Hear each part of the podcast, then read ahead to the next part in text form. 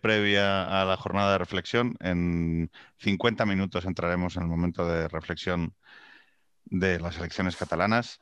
Esperamos que esto lo puedan escuchar eh, o ver eh, pues los interventores, los apoderados, la gente que se va a bregar en una en un día electoral en Cataluña, otro más de los históricos que llevamos, no sé, una década de hacer historia en la política catalana. Y yo no sé, no sé si os pasa lo que a mí, que yo estoy, o sea, estoy, sinceramente lo digo, estoy hastiado de, momentos históricos y estoy un poco hastiado del tema catalán. Lo, digo con claridad y, he sido un neurótico, yo creo que ambos lo, lo podéis eh, reconocer. Yo, yo, soy un tío muy obsesionado por la política catalana. Creo que no más que de los que estamos aquí, pero he sido un tío muy obsesionado. Hostia, pues he conseguido aborrecer el, jodido tema, el temita. No me extraña, no me extraña. Hombre, eh, en mi caso, claro, por razones obvias, pues pasé muchos años eh, Mm, a ver, hay que partir de la base de que en época no electoral, que es la mayor parte del tiempo, en Cataluña también es monotema el asunto de la independencia, desde hace años, bastantes años. Con lo cual, eh, yo que participaba en distintos programas en medios catalanes, em, claro, acabé hasta el gorro, pero hasta el gorro de una manera que, no te puedes ni imaginar, porque no había modo. O sea, si alguien intentaba hablar de otro tema, eh, inmediatamente eso se reconducía a la, a la única cuestión. Pero fuese lo que fuese, fuese eh, política europea, fuese eh, cuestiones sociales, porque todo se reconducía, si era en un sentido positivo, con que cuando Cataluña sea independiente esto no pasará, y si era en el sentido crítico negativo, esto es culpa de España. Es, el problema, general de todas las ideologías, ¿no? Creo, que tenemos que empezar por decir que el nacionalismo es una ideología. claro. Entonces, hoy, mismo recordaba, eh, leyendo en un tuit, una sentencia de, Nicolás Gómez Dávila que decía esto, ¿no? Las ideologías son un invento para aquellos que quieren tener opiniones sobre las cosas sin necesidad de pensar. Eso perfectamente, Juan Carlos. Si tú adoptas la ideología nacionalista, de repente todos los problemas del mundo, o todos los problemas de Cataluña, pero no, incluso todos los del mundo, eh, tienes una solución para ellos, según el esquema que acabas de describir. ¿no? Si es malo, es porque culpa de la situación actual y de que no somos independientes. Si es bueno, mm, será mejor todavía cuando seamos independientes. Y, esto emociona mucho a la gente, claro, sobre todo a la gente no sabe pensar. Esto no significa que los nacionalistas, todos ellos, no sepan pensar, por supuesto, que hay gente que sí que sabe pensar, pero, pero pero como, como propuesta para las masas, las de hecho, vamos, históricamente las ideologías emergen a la vez de la sociedad de masas, ¿no? O sea que tampoco, tampoco estamos descubriendo ningún Mediterráneo. Pero a eso eh, yo le, le añadiría un par de cosas. Una es que es curioso porque no solo el nacionalismo es una ideología, sino que a la hora de establecer las ideologías más cerradas y cerriles, George Orwell las llama nacionalismos. George Orwell hace, una lista de nacionalismos e incluye el comunismo, por ejemplo.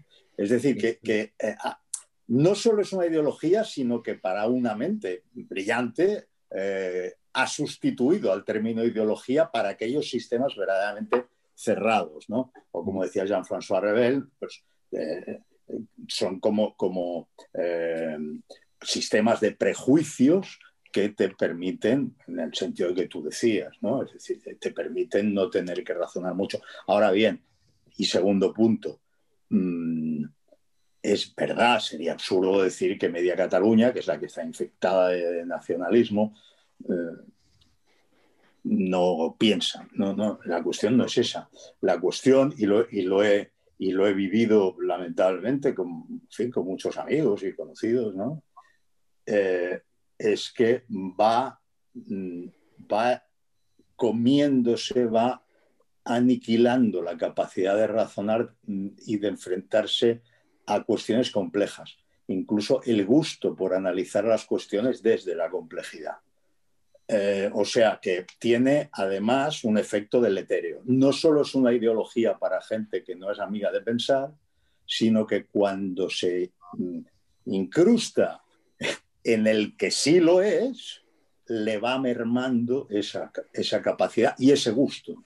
Pero yo, yo os preguntaría, tenemos eh, a una región al cual eh, mm, en el 78 se aprueba una constitución con un modelo flexible a nivel de, competencias que permite unas cotas de autogobierno que a nivel de lo que es el país eh, Cataluña empieza a desarrollar eh, dentro de las dentro del desarrollo autonómico que hemos conocido, ¿no? Es decir, y Cataluña, que ya era una locomotora económica, saca bíceps y se convierte, y lo sé porque, por ejemplo, para mis padres, Cataluña, en una parte importantísima de la izquierda de este país, Cataluña era pues, el sitio donde estaban los editores, donde estaba la cultura, donde estaba la vanguardia artística, que eso tendrá mil matices, ¿eh? no, te digo, habrá incluso hasta una cierta mitología.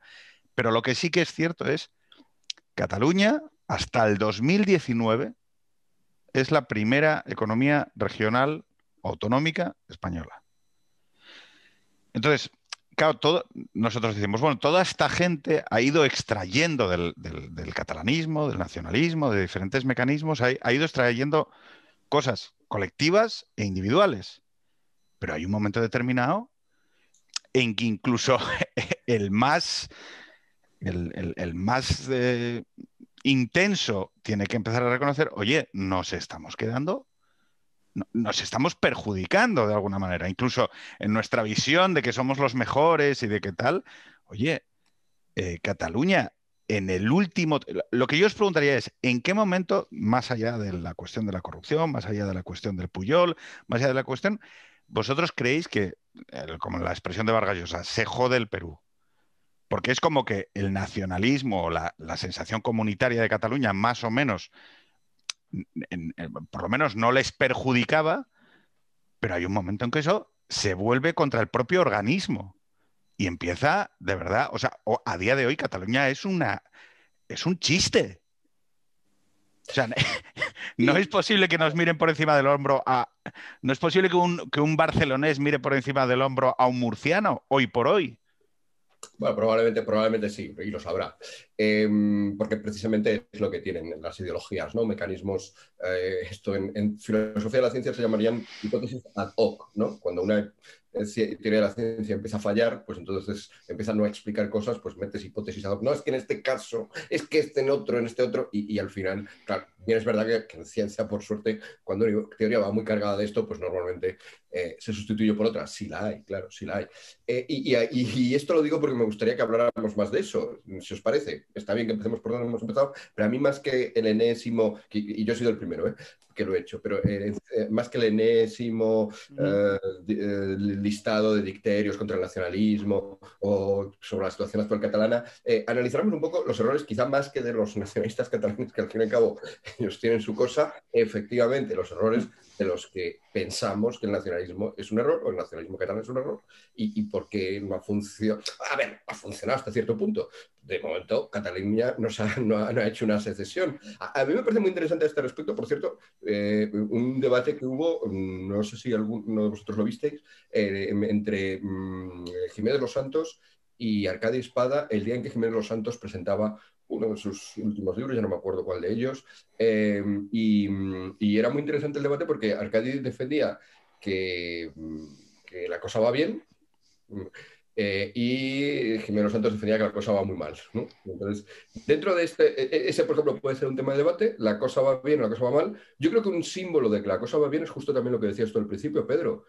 Eh, estamos hartos, y, pero estamos hartos y esta, esta campaña electoral como que nos lo ha recordado, al menos a mí desde Salamanca, desde Valladolid, de repente, ah, sí, que está la cosa catalana. Y ese hastío con el que vuelves a ello, yo creo que es un mérito. O sea, ya no son capaces de conmovernos. En octubre del 2017 fueron capaces de conmovernos a todos y cada uno de los españoles, no solo a gente como Juan Carlos que lo vivía allí, por supuesto, sino a todos y cada uno de los españoles que lo vivíamos en cada una de nuestras casas, de nuestros dormitorios, ¿no? Yo una noche que recuerdo que dormí bastante poco, o sea, porque, porque realmente estaba afectando a lo que era mi, estado, mi nación, mi, posición hacia el mundo. Hasta, hacia el mundo.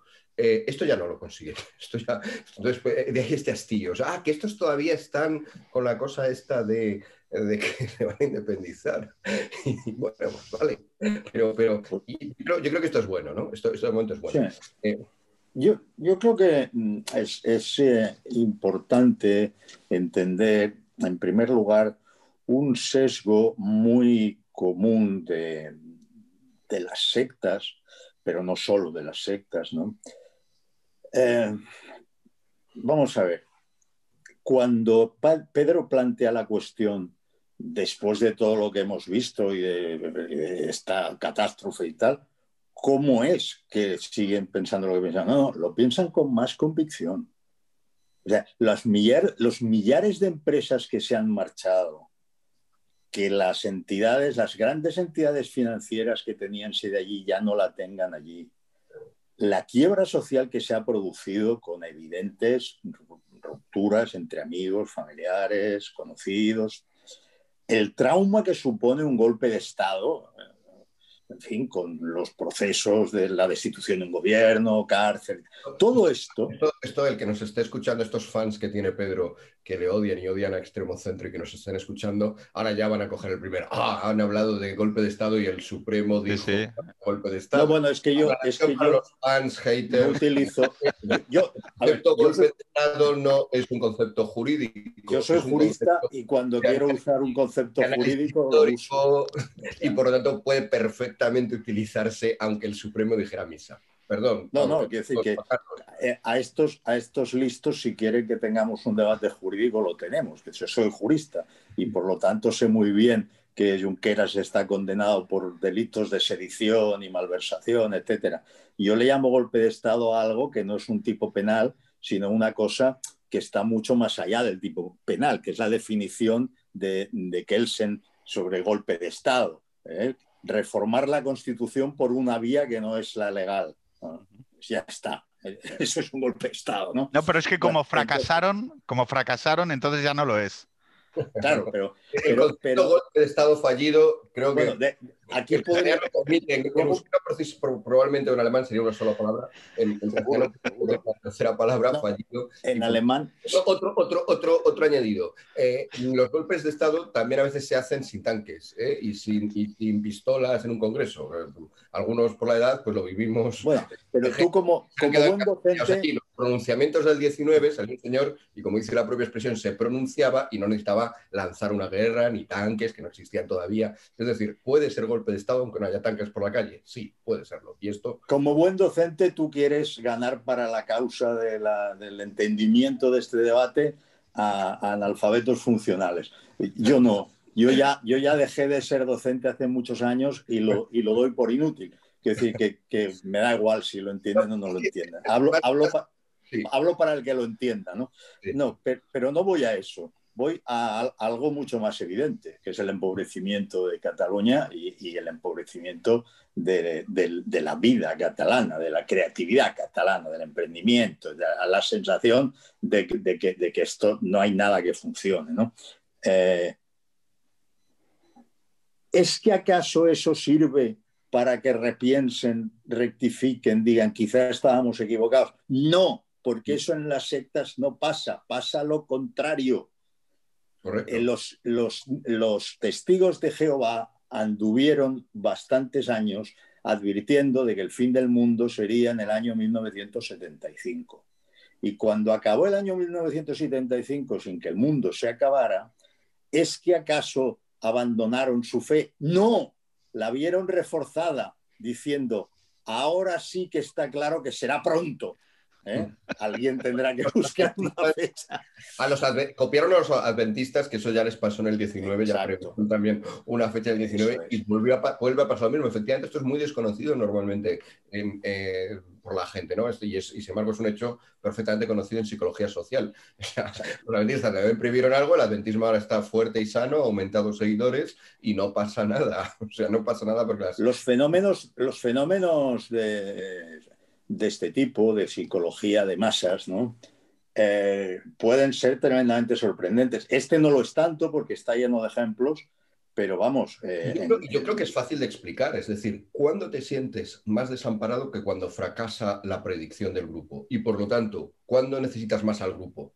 Pues te sientes más desamparado. Claro. Claro, pero entonces aquí hay, una, aquí hay un interrogante interesante esto vosotros lo estáis definiendo, o sea, em, vamos a abstraernos de, lo, accidental, de las elecciones, de tal, y decimos, oye, aquí hay una psicología social, hay una percepción comunitaria eh, que no son chiflados, ¿no? o sea, no, hay una genética biológica que les haga que el ADN eh, tengan la, química del cerebro averiada.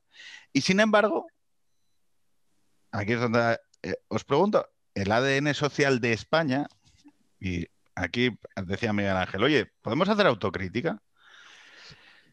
¿Qué es lo que España hace que provoca estos fenómenos de manera, eh, provoca o, son casi ya costumbre, ¿no? Es decir, o no encuentra la manera la, nación liberal eh, española la, constitución española de ofrecer una solución comunitaria eh, que permita a, la, no sé cómo decirlo, o sea, una de dos, o es que no ofrece y estos sí que ofrecen, ¿vale?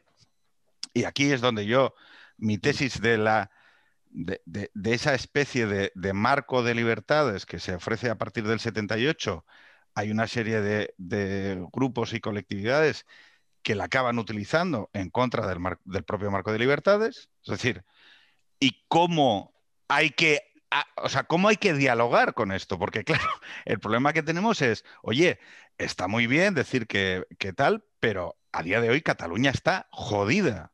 Pero Pedro, y, en, ese jodimiento, y en ese hay, una cosa previa a la, a la, crítica de España porque la crítica de España en nuestra tradición, digamos, eh, viene enseguida, ¿no? Antes que cualquier otra cosa, desde el regeneracionismo, el 98, tal. Eh, una cosa, la vamos a hacer, ¿eh? pero una cosa El nacionalismo sí ofrece una cosa que, es muy fea, que es que, primero, tú tengas privilegios sobre el resto de los ciudadanos.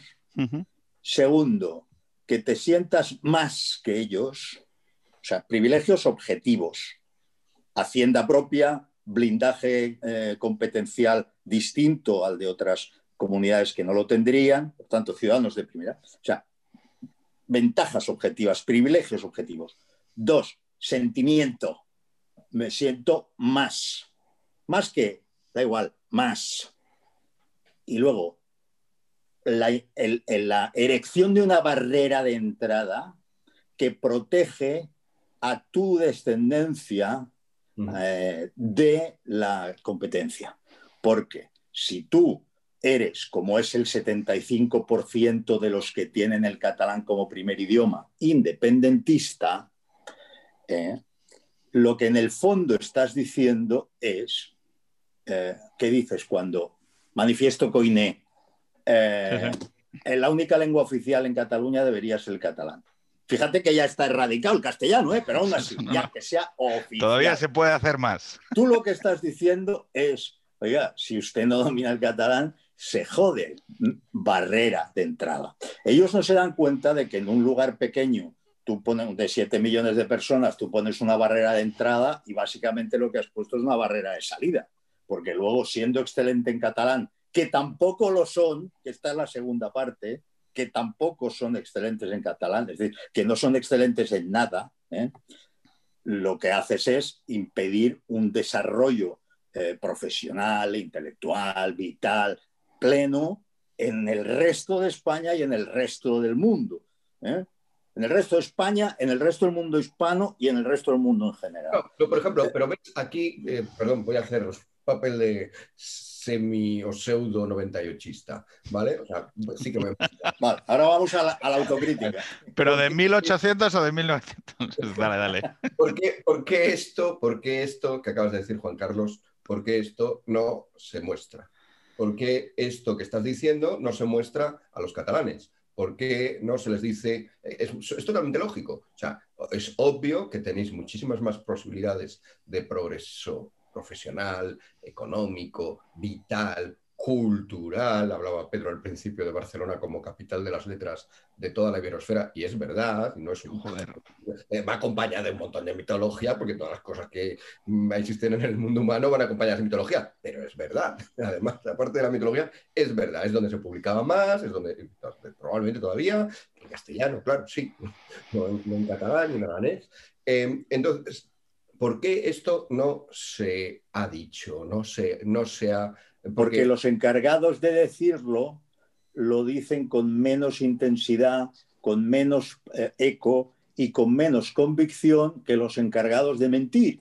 Porque los encargados de mentir, que son profesionales de la mentira, ojo a esto y entre paréntesis, Oriol Junqueras es un profesional de la mentira. Estuvo varios años yendo todos los fines de semana a visitar pueblos donde daba una conferencia similar explicando el expolio fiscal. Todos los datos que daba eran falsos, como demostraron Borrell y otro autor en un libro sobre la cuenta, el cuento de las cuentas. John Orak. Era, era, exacto, era mentira podrida, pero son mentirosos muy pertinaces con muchos medios a su alcance, con mucho eco, y, luego, ¿se ha puesto la fuerza suficiente en, explicar lo contrario? Hombre, yo aquí puedo contar que cuando Ciudadanos eh, hacía una, una política de confrontación a cara de perro con el nacionalismo, Ciudadanos ganó las elecciones en Cataluña.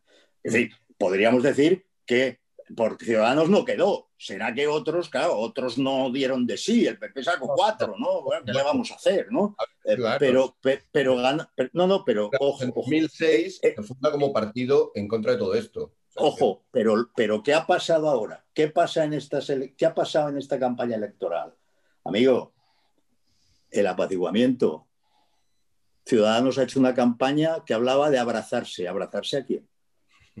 ¿Abrazarse a quién? Porque si me dices que me abrace a mis amigos, ya lo hacemos, ya nos abrazamos a los amigos y a los familiares y a los iguales.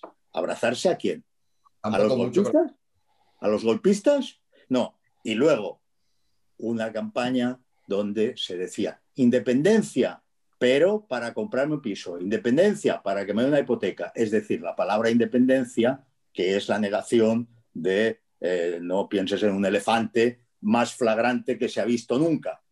El PP llega Pablo Casado, Pablo Casado a una emisora separatista muy oída. Vamos, Juan Carlos, vamos por partes. La más oída. vamos por partes. Acabo, acabo, acabo. te metes ya con todos. Acabo. Pero vamos a empezar con Ciudadanos. No, hombre, no, que yo no, yo no quiero hacer la disección de los partidos. precisamente lo cuento así para demostrar no, no, esto no trata de partidos, porque además yo soy muy amigo y, respeto mucho a Carlos Carrizosa, que es el candidato, y, y, tengo amistad personal desde hace 20 años con Alejandro Fernández. Yo no quiero atacar a partidos. Estoy diciendo que a la que uno pierde la conciencia de que debe ir a cara de perro, porque esa es una ideología nociva, perniciosa, destructiva, a la que pierde esa alerta, cae en lo que la atmósfera te impone, que es, bueno, abracémonos. Hemos sido como el perro y el gato, decía el PP.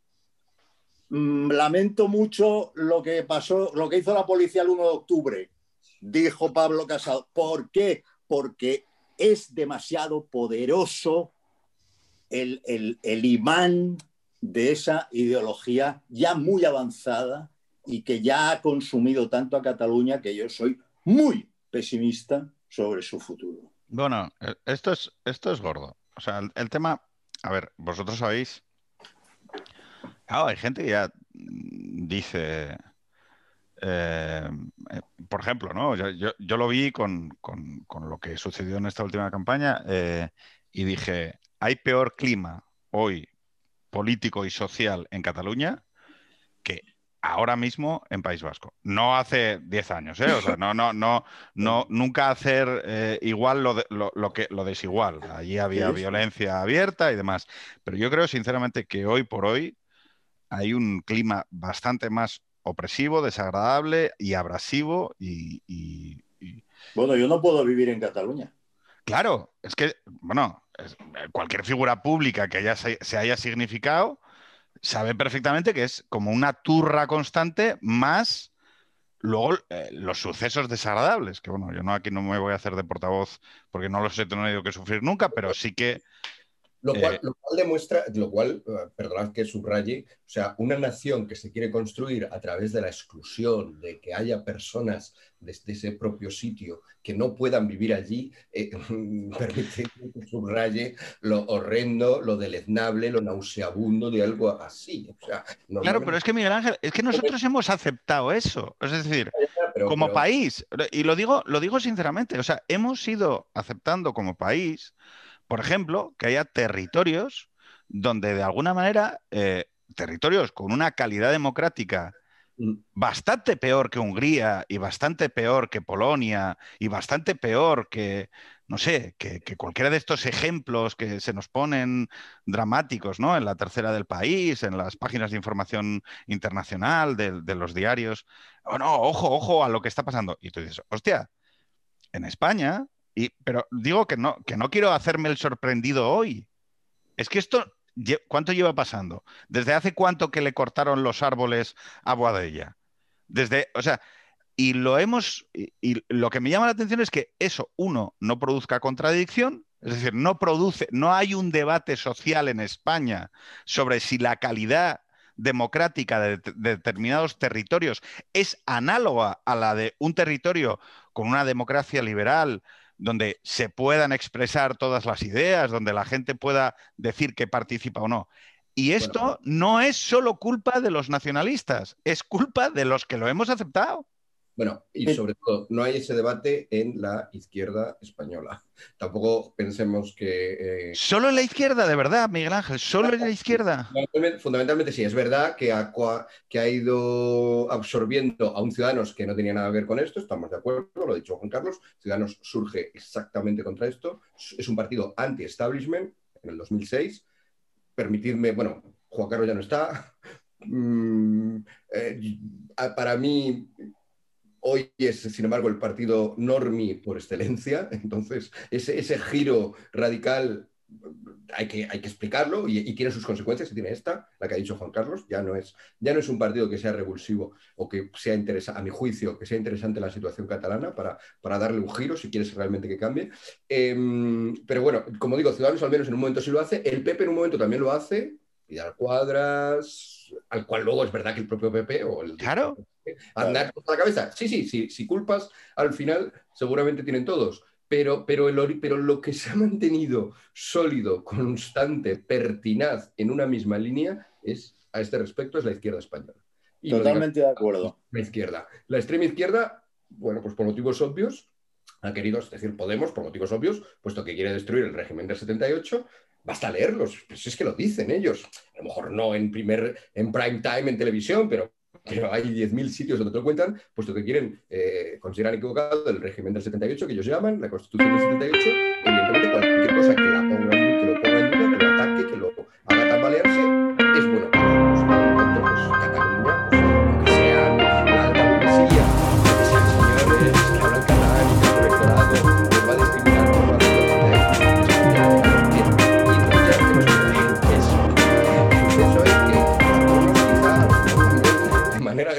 un tanto gratuita, pero al final todos nuestros pensamientos acaban confluyendo en que es el origen y la, tiene la culpa de muchos de los problemas de España. El PSOE está atacando en esta campaña electoral con muchísima mayor virulencia a Ayuso que a las CUP por ejemplo. ¿no?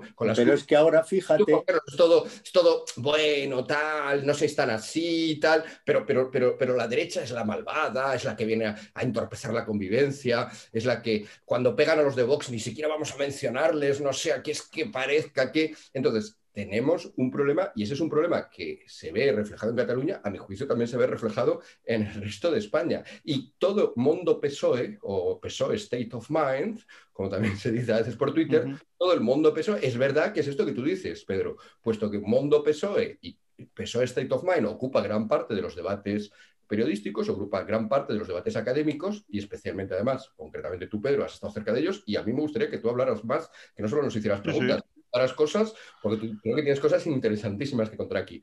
Puesto que en ese, han copado, también por culpa, y, aquí no estoy echándoles la culpa a ellos, es normal que ellos intenten copar. Aquí, de nuevo, la culpa evidentemente es de la derecha que se ha dejado copiar, ¿eh? O sea que no estoy, pero puesto que han copado ciertos ambientes, lo que tú llamas, Pedro, España Movistar o España el país, eh, aquellos momentos en que leer el país era como leer la Biblia, ¿no? Decía Hegel que el hombre moderno lee la Biblia, lee, el periódico como antiguamente se leían las oraciones. Bueno, aquí el periódico... la clarecía.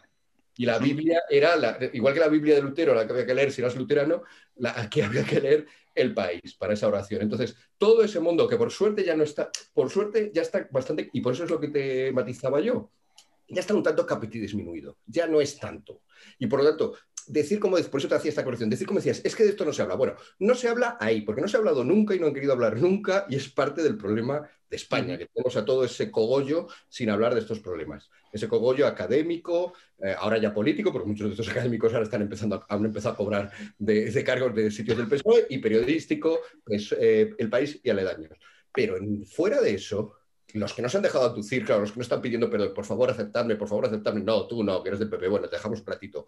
Eh, todos los que están fuera de eso pasando, por supuesto, yo creo que este debate ya sí que está saliendo. Yo, Pero la, España, perdona, la, España del país, em, que ya no es el hegemón cultural, eh, ahora lo es la España Movistar, eh, que es muchísimo más ignorante, mucho más mucho menos capaz, ¿no? Em, no olvidemos que cuando llevar el país bajo el brazo era un signo de distinción, que es cuando yo iba a la facultad, era un signo de distinción. ¿eh? Eh, estabas transmitiendo un mensaje, aparte de leerte el diario. Eh, aquello era una lectura importante, que si podías, a lo mejor lo leemos ahora, dices, mira, aquí había un sesgo. No, no hablo de sesgos, hablo de que había contenido que exigía una formación. Leer las páginas de internacional de aquello o las páginas de cultura exigía que, chaval, leyeras un poquito. Y hablo pues, de cuando los veinteañeros lo teníamos como el timbre de orgullo. ¿eh? Mira, yo llevo el país. Bien, eso se ha terminado. El país no es el hegemón porque la España actual eh, no puede leer el país. La, la izquierda, la España actual de izquierdas no puede leer el país. Lo que sí puede es ver la resistencia y, reír obscenamente de cualquier eh, chabacanería. Eso sí, pero no puede leer el país. Y por eso, eh, así como eso, yo te lo reconozco, que es una pérdida de espacio de lo que siempre fue el PSOE, tiene una eh, compensación, lamentablemente, en la otra balanza tenemos que poner que hoy el PSOE ha asumido, y es la primera vez que lo hace, la visión de España del PSC. Ah, ¿Por qué? amigo. Porque no tenía ninguna. El PSOE se quedó sin visión de España con Zapatero. Y al quedarse sin una idea de España, como el PSC sí la tenía, y, y, como no solo la tenía, sino que mantenía ciertas eh, ciertas prerrogativas orgánicas, acabó imponiendo la suya. Y yo, si queréis, a título de anécdota os, cuento, pero lo investigué cuando escribí la historia del PSOE, que eh, el PSC constituyó una auténtica excepción, porque la voluntad y lo que Guerra no solo quería, sino hizo, hizo, materializó, fue que todos los partidos socialistas de ámbito nacional o regional se eh, entraran entraran, se integraran dentro del PSOE. Y la única excepción fue el PSC. Es decir, fue el único partido distinto y allí se presentaba con aquella sopa de letras PSC, paréntesis, PSC PSOE. Así es como se llama. ¿Qué prerrogativa tenía básicamente? Que el PSC tenía representación en los órganos de gobierno del PSOE, pero no Pero no a la inversa. Por eso, durante algún tiempo, eh, algunos, como Corbacho, que ya se marchó hace poco, eh, pues albergaban la idea de volver a crear la Federación eh, Catalana del PSOE. Ojalá se hubiera hecho, pero no se hizo. Hoy la idea de España que tiene el PSOE es la del PSC. ¿Os acordáis de las tres declaraciones territoriales? La declaración de Granada.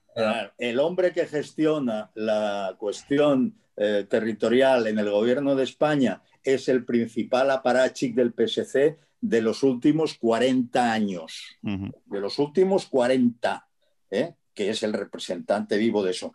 Y fuera de toda duda, cuando ya los nacionalistas, los que siempre habíamos llamado nacionalistas, son abierta, declarada y radicalmente secesionistas, ya podemos decir que el PSC es un partido nacionalista. O sea, tenemos a los secesionistas, que son los exconvergentes y Esquerra y la CUP, y tenemos a los nacionalistas, que es el PSC. Y si no, mm. ¿cómo llamamos a un partido que quiere, eh, que ha defendido con más fuerza y convicción que nadie la inversión lingüística, que defiende el blindaje competencial, como decía antes, que defiende no solo que Cataluña es una nación, sino que hay una cosa por ahí medio hermética que dicen en España hay ocho naciones, eso que decía, eso que decía el, federalismo asimétrico de Maragall. Eh, si ella llega a ser presidente de la Generalitat, ese señor que muchos creen que es un antinacionalista porque es que estuvo en Sociedad Civil Catalana, estaba él allí, se encontrarán lo que pasa cuando un socialista llega al poder en la Generalitat de Cataluña. A ver, a ver, claro. a, Maragall, lo consideraban un antinacionalista. Asociación por la Tolerancia le dio un premio. Le dio un premio que, por cierto, los dejó colgados, siguió con la palabra en la boca y se marchó a mitad de, acto. ¿eh? A Montilla no solo lo consideraban un antinacionalista. Es que consideraban que no era un catalán propiamente. Maragall dijo, no ha llegado el momento de que un charnego presida la Generalitat. Esas son palabras de Pascual Maragall. Hmm. Eh, sí, que esos eran en absoluto nacionalistas. En absoluto se los percibía como nacionalistas. Pero Juan Carlos, eh, eh, ¿tú te, das cuenta de, de, cuáles son las, lo que, o sea, lo que la gente te dice, ¿no? Y esos son los buenos. Esos son los buenos, sí. Claro, entonces, ¿a qué voy? Eh, no vamos a hablar de la ventana de Overton y de, todos estos rollos. no, sí, es, importante que se difunda. Claro, ¿qué, es lo que sucede? Eh, tú dices, oye, mira, eh, como, y es verdad, hay un déficit sociológico de sociedad civil, cuando digo de estructuras que hagan de contrapeso de, los partidos políticos, que, creen eh, una cultura independiente, independiente de las necesidades coyunturales y tácticas de los partidos, que requieren, oye, el negocio del partido es conseguir que le voten, ¿no? Y entonces, pues hombre, se supone que en, una, en un Estado nación liberal, pues habrá otro tipo de instituciones que creen cuestiones de ámbito más permanente y demás, que de alguna manera representen los intereses trascendentes de la nación. Bueno, eso en España no existe. y entonces resulta que el PSOE, eh, yo cuando me bajo del PSOE, yo al primer Zapatero lo voté. Con el segundo ya me pasé a, UPyD. Incauto, incauto. Es el primero, el primero, me la colaron con el primero. Pero es verdad que yo, yo había votado siempre al PSOE, ¿no? Y entonces me doy cuenta que hay una discrepancia de base en cuestiones que a mí me han sido explicadas de una manera, pues la igualdad entre ciudadanos, el tema de la constitución, todo esto de la simetría, de que tú puedes negociar derechos a la carta y todo esto, a mí es como que no me, no me entraba. Y aparece todo, por ahí toda la, la, zona del estatuto, no sé si lo recordáis. Claro, ¿qué te dicen ahora? Hola, Chapu, ¿qué tal? Bueno, eso estás hasta en un coche, o sea, esto es de locos. Hola, ¿qué tal? Hola, Chapo. Hola a todos, ¿cómo estáis? Bien, estamos grabando ya, ¿eh? Digo, pero bueno. Eres un artista, Chapo. Estoy... No, no estoy en un coche, estoy en una furgoneta. Hombre. Voy en una furgoneta, salgo de mis obligaciones laborales en, en la brújula de Onda Cero y me dispongo y, que, quería saber qué estabais diciendo para ver si os estabais metiendo conmigo o algo, ¿no? Por supuesto. Todo el rato. Eh, ahora hablamos de toros. Entonces, no, lo que, lo que, lo que yo vengo a decir más o menos es, eh, digo porque podemos seguir quejándonos de lo que hace el PSOE, podemos seguir quejándonos de lo que hacen los nacionalistas, pero también es cierto que el PSOE, en base a ese proceder de decir, yo siempre voy a ser el menos malo, aquí están los macarras que quieren romper por las bravas y con armas eh, el país. Oye, vamos a hacer una cosa. Yo voy a ofrecer un referéndum, porque la cosa va a acabar yendo, y lo digo sinceramente, y, y en base a esa España Movistar, en base a esa enorme capacidad de prescripción que tiene esa estructura de partido régimen que es el PSOE, en radios, televisiones, periódicos, cultura, música y demás, lo que tenemos es que la gente acaba diciendo, joder, es que es mejor, ¿no? O sea, es que, hombre, es que si la alternativa es pegarnos de hostias, ¿no? Entonces, ¿qué es lo que sucede? ¿Qué es lo que sucede para mí? Que siempre pienso, vale, yo tengo muy claro que tengo razón, pero es que llega un momento en que digo, oye, chico, si los asturianos, si los extremeños, si, yo, si los castellano-manchegos quieren esta mierda, quieren el cupo, quieren darle una hacienda propia a Cataluña, yo estoy, os digo, yo estoy verdaderamente agotado de tener que estar como con los tontitos ayudando a la peña a cruzar el paso de cebra. Oye, asturiano, ¿tú quieres joder tu pensión Oye, castellano manchego, ¿quieres joder que no haya sintrón en las farmacias eh, de Extremadura porque te salen los cojones decir que está muy bien darle a la peña un referéndum y luego negociar un cupo fiscal para la región hasta el 2019 más rica de España? Oye, yo, chico, estoy un poco cansado ya de, andar como teniendo que explicarle a la gente lo que es putamente obvio. Oye, tío, pa'lante. Y si Adrián Barbón quiere presidente de Asturias y socialista, quiere ir a los pensionistas asturianos a explicarles que, hombre, no, que hay que entender a Cataluña y qué tal, al final, sinceramente lo digo, es que dan ganas de decirle al PSOE, oye, tío, tira, tira. Es que, o sea, es que tienes toda la razón, es que tienes toda la razón. Es, una cosa, escúchame, vamos, seré muy breve, que le toca hablar a algún compañero. Vamos de cabeza a una España con cuatro tipos de ciudadanía la primera será la de Cataluña y el País Vasco.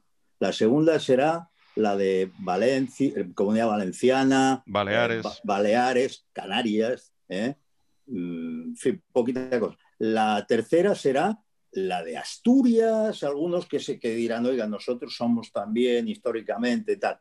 Y luego habrá una cuarta donde estarán extremeños, murcianos, Andalucía estará en la tercera, como cuando lo de la vía de, acceso al, estatuto. Vamos a una España de, cuatro ciudadanías distintas. Yo, como, catalán, podía haber dicho, oye, les, les han engañado y quieren, y quieren alzarnos como la ciudadanía de primera. Voy a aprovecharlo. No. A mí mi sentido cívico me dice que si en una democracia de repente se establecen cuatro niveles de ciudadanía, yo quiero estar en la última. Y en ella estoy, porque yo voy a votar en Castilla-La Mancha. A ver, eh, yo antes dije de manera, veo que totalmente equivocada, que me adscribía al 98ismo, que es una mentalidad pesimista. Ahora voy a romper una lanza por la optimista, o sea que no sé, me voy a Joaquín Costa o Juan te has, te, Costa. al 98 ya de un plumazo. Los regeneracionistas. Esto, esto que, nos plantea, que nos ha planteado Pedro y que nos planteas tú ahora, Juan Carlos, eh, puede salir bien o puede salir mal al PSOE. Le puede salir bien o le puede salir mal. ¿Cómo le saldrá bien? Pues si seguimos enredados en otras cosas, si seguimos creyéndonos eh, este discurso buenista de que, la izquierda en el fondo es la que concilia y tal, ¿Cómo le saldrá mal? Pues, por ejemplo, si hacemos hincapié en lo que acaba de decir Juan Carlos, que es totalmente coherente con lo que es la izquierda. La izquierda hoy, lo, lo que es, resalto más que la palabra izquierda, la palabra es. Y perdón, pero ahora voy a empezar las críticas. O sea, Félix Ovejero, perdona, siéntate ahí. La izquierda no es lo que tú dices. No es, no es. En tu mente lo será. Ojalá lo fuera. Lo será, ojalá lo fuera. Pues todo eso, podemos usar eh, futuros, pasados, subjuntivos, todas las formas verbales. Pero yo estoy utilizando una forma muy concreta. Es. Hoy la izquierda en todo el mundo, no, también huyo radicalmente la cosa está, ay, qué España, qué mal, qué raros aquí. No, mira, conflictos hay de todo tipo, conflictos territoriales hay montones de países, o sea, no. Eh, Exacto. La izquierda hoy es defensa de las identidades distintas, lo que acabas de decir tú, Juan Carlos. O sea, ese, eso de, de hacer 4, 7, 8, que dice IZ, 26, no es ningún problema, no solo no es un problema, es lo que defiende la izquierda hoy en todo el mundo. Claro, en, Estados Unidos no tienen a gente que hable catalán, y entonces pues hablan de cosas de los negros, raza. y los gays, las razas tal, claro, sí. Pero, pero en, Canadá, por ejemplo, que tiene el Quebec, que ya que es una lengua ya, ya se nos empieza a parecer mucho, y toda la élite intelectual o académica catalana se pasa por Quebec para aprender y para importar. O sea, que, que no es nada raro pero no es nada raro en el marco de la izquierda que hoy tenemos y que es. Entonces, si la gente se cree esto, que es exactamente lo que tú has dicho, Pedro, es, oye, mira, vamos a dejarnos de líos, vamos a tender la mano, esto es también el buenismo, esa es la izquierda actual, esa actitud de buenismo, entonces vamos a no nos vamos a pegar del... Eh, vamos a abrazarnos. Entonces, esto es, este es el discurso PSOE 100%. Si, si dejamos que eso es lo que prolifere, al final pasará eso. Si planteamos una alternativa y primero revelamos la mentira que hay detrás de todo esto. Segundo, planteamos una alternativa y la alternativa no es, ay, volved a ser de izquierda de verdad, que mira, que los jacobinos en 1789, no. oye, vamos a, incluso, incluso, oye, ciudadanía, eh, es muy bonita la ciudadanía sin identidades, porque esto nos da mucha libertad, y 1978, patriotismo constitucional, Habermas, patatín. No, esto ya se ha aprobado y ha fracasado. Oye, vamos a defender la ley, pero mira, es que no puedes saltarte la ley. ¿Cómo que no puedo? O sea, la ley, la ley depende del pueblo y nosotros somos el pueblo. O sea, rajoyismo en plan, la ley positiva te lo impide, cállate, este debate se ha acabado. No, no ha funcionado. No funciona.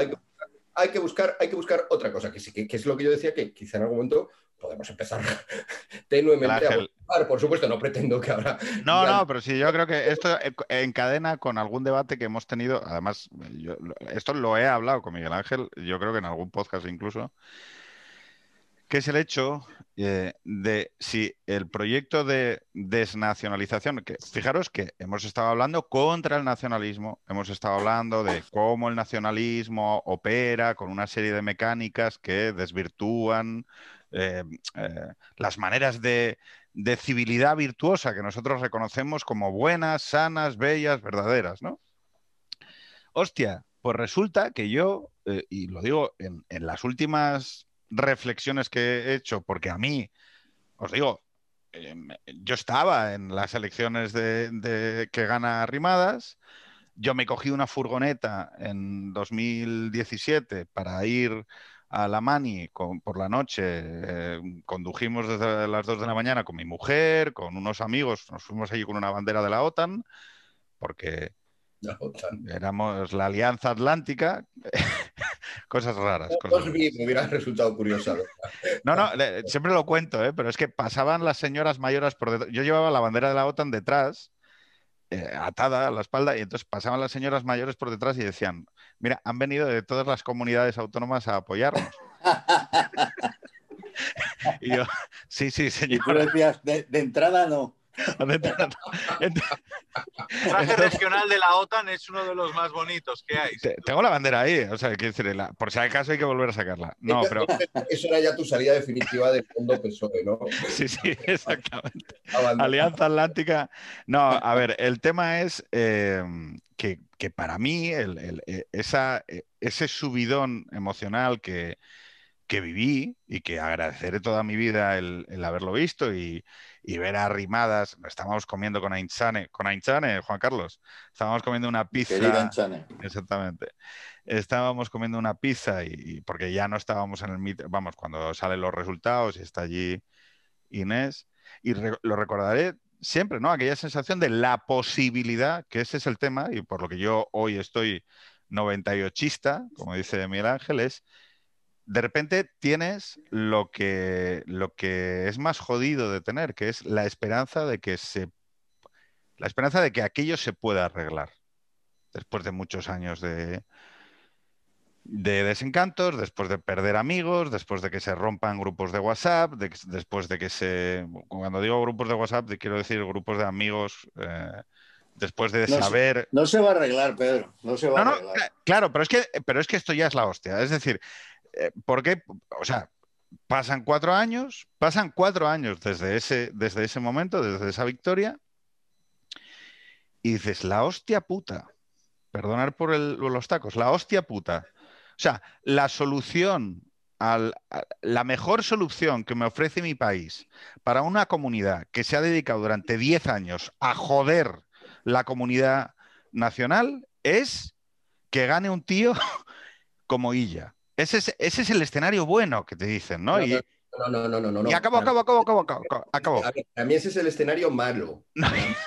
Para mí también. A ver, yo voy a confesar, yo deseo que ganen Esquerra Republicana y Junts. O sea, eh, si la alternativa es IYA, significa empezar un proceso de, constituyente, eh, un proceso de vamos a diálogo y todo esto y tal, y a saber a dónde vamos. Si cogen a los piraos, a los más piraos posibles, y además con apoyo de las CUP. lo volverán a hacer y se irán a la cárcel otra vez. No se atreverán, o para arriba, para abajo, toda esa política. Sí, pero volverán a hacer. Hay, una tercera opción ahí. Estarán ahí, estarán ahí. Bueno, pues mira, si lo vuelven a hacer también es bueno, porque ahora resulta que es Pedro Sánchez en vez de Rajoy el que tiene que... El que tiene Activar el 155. A ver, Chapu, que diga algo que no habla, Chapu. Yo, eh, mira, aquí saliendo de la M40 yo apunto una tercera vía que no sé si tenéis en cuenta y que puede darse, en mi opinión, que es que el hombre de Sánchez en las catalanas no sea Illa una vez que el fenómeno Illa emergiendo de las aguas de la pandemia ha, mm, provocado que, crezca la figura de Laura Borrás y ha, sacado de la cama, al parecer, a los votantes de Junts, una vez que haya sucedido eso, que ya la muleta de Sánchez no sea ella, sino que sea Iglesias.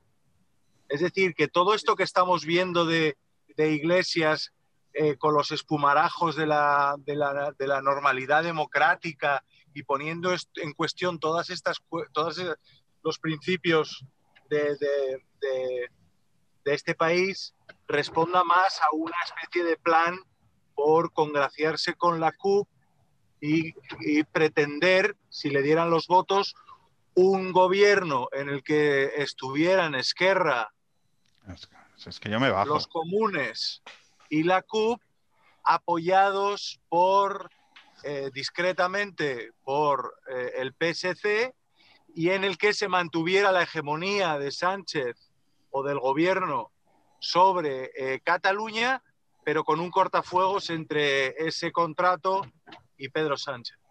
Hombre, es que ya estamos hablando. Eh, eh, no, no, no, no. Si, el problema que hay es que es todo tan kafkiano que es que es lo que has dicho tú. Es que tenemos a Iglesias dándole la razón a Putin sobre que España no es una democracia y no pasa nada. Tío. No, no, es que, es que no pasa nada. Es que no pasa nada, joder. pero Pedro, no pasa nada porque es declarativo hay, que, entender una cosa sobre Iglesias, en quien eh, muchos son amigos míos, ¿no? En el manifiesto que ha salido eh, muy bien intencionado y como siempre un poco falto de puntería, se señala que el gran problema es Iglesias y que Sánchez tiene que sacárselo de encima, porque si no...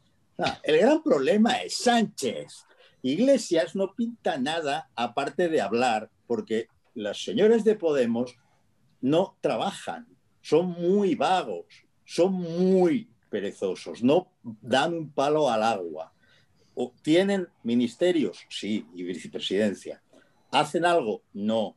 Cuidar, a los niños todo el día trabajo, ¿eh? Cuidar a los niños todo el día. Que la niñera esta eh, que pagamos como funcionaria. Eso sí, dan trabajo a unas cuantas personas. Pero voy, a los, voy a lo serio porque para mí es previo a todo esto.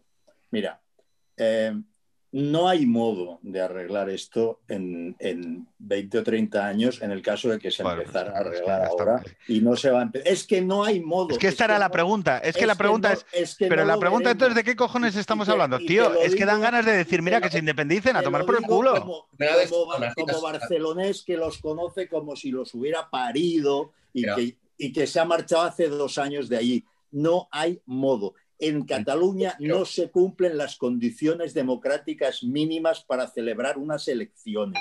No ha habido igualdad de condiciones en la campaña. Se ha normalizado el linchamiento y el apedreamiento. Eh, los, que los separatistas que se presentan son tapados, son los propios de un loco fugado en Waterloo y de un delincuente sedicioso que está en la cárcel. El efecto Illa, el famoso efecto Illa, no es de Illa, es de que hay un, es el de una enorme cantidad de gente en el, en el cinturón industrial de Barcelona que es constitucionalista y va a volver a darle el voto al PSC para que el PSC lo ponga al servicio del nacionalismo. Lo segundo, si a la gente la engañas, pues felicidades, porque hay quien entiende la política como el arte de engañar. Pero lo primero no es posible no hay unas condiciones democráticas y el gobierno es un gobierno de dos partidos que han dado un golpe de Estado y que juegan con un horizonte, uno de indulto y otro de amnistía. Ah, es que, es, que es, todavía más impensable. A ver, dos cosas. Una, los problemas a veces no se resuelven. Eh, ah, nada. y hay que eh, entender. Los, problemas se pueden atemperar o se pueden incrementar. Eh, lo hemos atemperado Respecto a 2017 lo hemos atemperado. Podemos seguir atemperando, puede reavivarse. Yo creo que se revivaría con un gobierno Illa, y por eso no quiero que haya un gobierno Illa, pero podemos estar jugando ahí, ¿vale? Entonces, yo, yo por eso no, planteo la alternativa tajante. ¿Vamos a resolverse el problema de Cataluña? Pues a lo mejor tampoco. Va a resolverse el problema de Cáceres. Eso es una buena, eso es una buena Pero, pero hay que erradicar eso del lenguaje común. No hay solución. Hay gestión, no solución. ¿Vale? Pues sí, sí, pues pero se puede gestionar mejor o peor. Y, siempre no pasa nada porque haya ahí un 30%, un 20, 25% de personas amargadas porque quieren independencia y no la hay y, anden haciendo cosas raras. Bueno, o sea, eso, hay países que funcionan o que han funcionado con, problemas como esos o mayores. Bien, punto uno. o sea, eh, eh, eh, no, sí, chapo, chapo. O no sé qué os, he, perdido, os he perdido durante, durante un momento. No, pero, en, este viaje. Eh, eh, nos pero te vas a quedar a grabar el programa. O sea, tu mujer, Elena, te va a matar. No, voy a entrar en casa ahora. Ah, vale, vale. Pero entonces. Eh, si me queréis acompañar. Sí, por supuesto. O sea, Vamos será un placer. Estábamos oyendo al profesor Quintana. Miguel Ángel, dale. Ah, bueno, eso, decía que de, pues eso, que los, que los problemas que tampoco. O sea, que a mí lo que me, lo que me pregunta, lo que me preocupa es, una gestión. De, esto, que eh, hay nacionalismos, pues no sé, es que mm, hay en todo el mundo, eh, algunos han llegado a cotas peores que el catalán, han hecho cosas peores, otros no, bueno, vamos a gestionarlo. Y mm, claro, para eso entonces ahora la cuestión es cómo. ¿Cómo? Es cómo. ¿Cómo, cómo eh, colocamos esa gestión de una manera, cómo conseguimos que...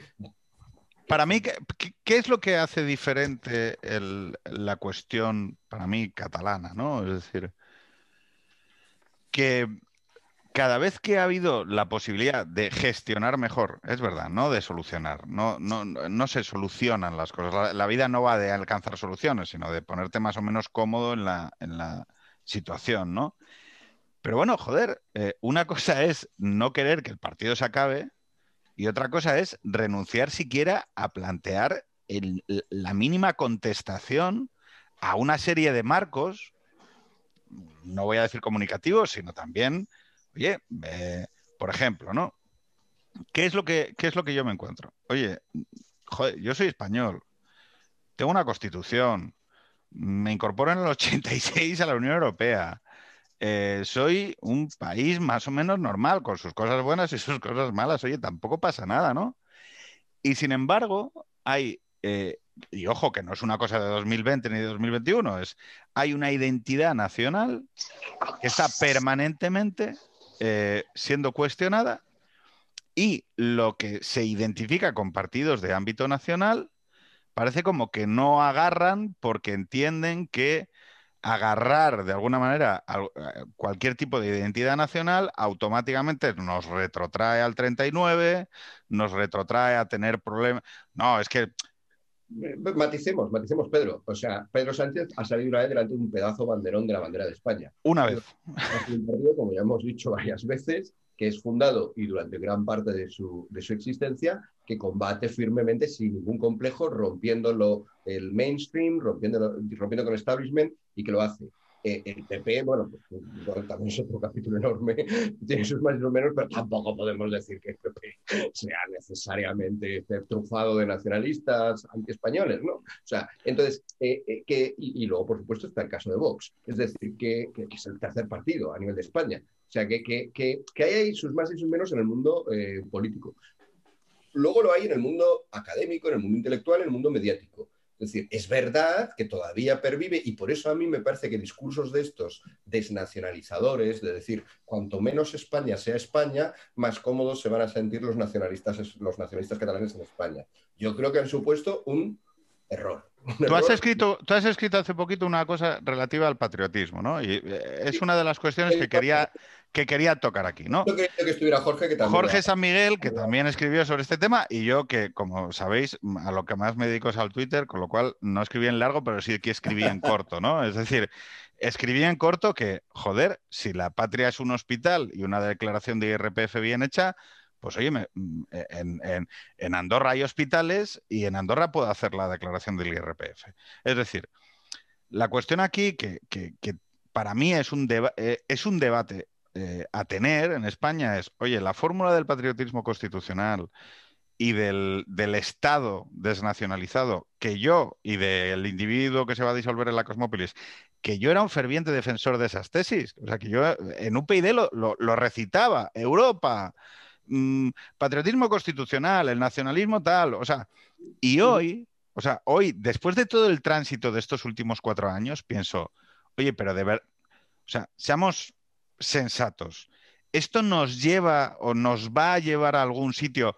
Digo no a una solución, sino a una mejor gestión de lo que está sucediendo en España. Es que Pedro, Pedro, nosotros no tenemos por qué recurrir al patriotismo constitucional porque no tenemos el problema que tuvo Alemania. Alemania. Porque esto es un invento de Habermas a partir de la, de la asunción, de la premisa de que Alemania se ha muerto. Alemania muere con el holocausto. ¿eh? Y como se ha muerto, ¿qué hay ahí? Hay una patria que lo es en la medida que tiene una, la, la carta de 1948. Bueno, dicho esto, una vez habéis admitido que no existe solución Sí, gestión, por supuesto, como todo. Las catástrofes también se gestionan. Eh, si se empezara a gestionar bien, pues podríamos decir me siento optimista. ¿Por qué soy pesimista? Porque no me creo que se vaya a dejar de adoctrinar en la escuela, gobierne quien gobierne. De hecho, se adoctrinó más en la escuela y en los medios cuando llegó Maragall que lo que se había hecho antes. Con Maragall empezó a señalarse a comunicadores, por ejemplo, a mí, que estaba ya en 2003 colaborando en Libertad Digital. Mi nombre apareció en cuatro o cinco libros como un enemigo de Cataluña. O como un, se, me presentaba además como un tío de fuera que había venido aquí, que había ido allí, perdón. Es decir, yo soy de allí, ¿no? no, pero si no, no creo, no creo que, no, creo que TV3 y Cataluña Radio vaya a dejar de verter su odio basuriento, ni que el entramado privado vaya a dejar de hacerlo. No creo que desaparezca la hegemonía separatista en la universidad. No creo que el PSC deje de ser nacionalista. Y no creo, y esto es lo peor, que la derecha abandone nunca la idea del apaciguamiento. No creo que aprenda nunca. La derecha, del mismo modo que fichó a Monsenebrera, del mismo modo que fichó en las Baleares a María de la Paujanet y se hundió, ha tenido que fichar ahora a una señora que viene de Unión, ¿eh? de, de, Unión, de CIU, y al líder de Fumenda al Trabajo, que, en fin, si estáis un poco al tanto, sabréis el tipo de... Bueno, lo que defiende todo el que está en la vida pública catalana desde siempre, que, que es hay que conseguir blindar competencias, Cataluña es una nación, claro, estos como van en las listas del PP. pero Juan Carlos, a ver, aquí, pero, aquí hay una cierta, pero que, el conservadurismo, acabo un segundo, que el conservadurismo racional, o sea, quiere decir, eh, en realidad, es decir, vamos a ver, convergencia o unión, partidos pues, de raíz más o menos democristiana, conservadora, llámalo como, como te dé la gana, ¿no? Es decir, que eh, la idea de eh, un cierto regionalismo, un cierto la lengua, la cultura propia. Que no son regionalistas, no, no, son nacionalistas. A ver, sí, lo que pasa es que, a ver, yo a lo que voy es al hecho de Claro, en España hay un problema, hay un problema incluso de articulación lógica de, la ideología, en el sentido de que el nacionalismo español, vamos a entenderlo así, como por oposición a estas cuestiones, en realidad no bebería de las fuentes conservadoras. Es decir, una fuente conservadora, un conservador, pues tendría, oye, yo soy de esta, de esta región. Es que yo no sé qué es el nacionalismo español si, existiera, ¿vale? Si existiera, la vocación uniformadora y la vocación de tal. Claro, eh, ¿qué es lo que nos pasa en España? Que muchas veces las personas que están haciendo discursos antinacionalistas tienen que alambicar la figura a través de, pues, eh, o sea, para mí el, paradigma de de pensamiento antinacionalista entendido desde un punto de vista lógico o, intelectual es Arcadia Espada, ¿no? Claro, Arcadia Espada eh, es siempre, bueno, sí, sí, pero rabiosamente antinacionalista, em, el, jacobinismo, la razón, la ilustración, tal, tal, tal, tal, tal, tal, los periódicos y demás. El problema que tiene España para mí es que, que una vez que hemos desarrollado toda esa arquitectura intelectual, ya no queda nada contra con lo que empujar.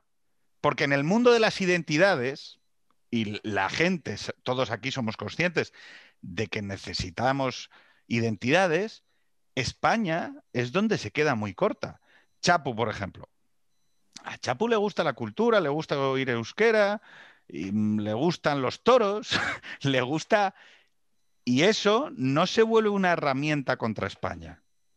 Pero sin embargo, en las regiones de las que estamos hablando, Cataluña, País Vasco y demás, todo ese aprecio a esa cultura se acaba volviendo una herramienta contra España. ¿Qué pasa? Que cuando alguien... ¿qué, cultura? No, no hay tal cultura.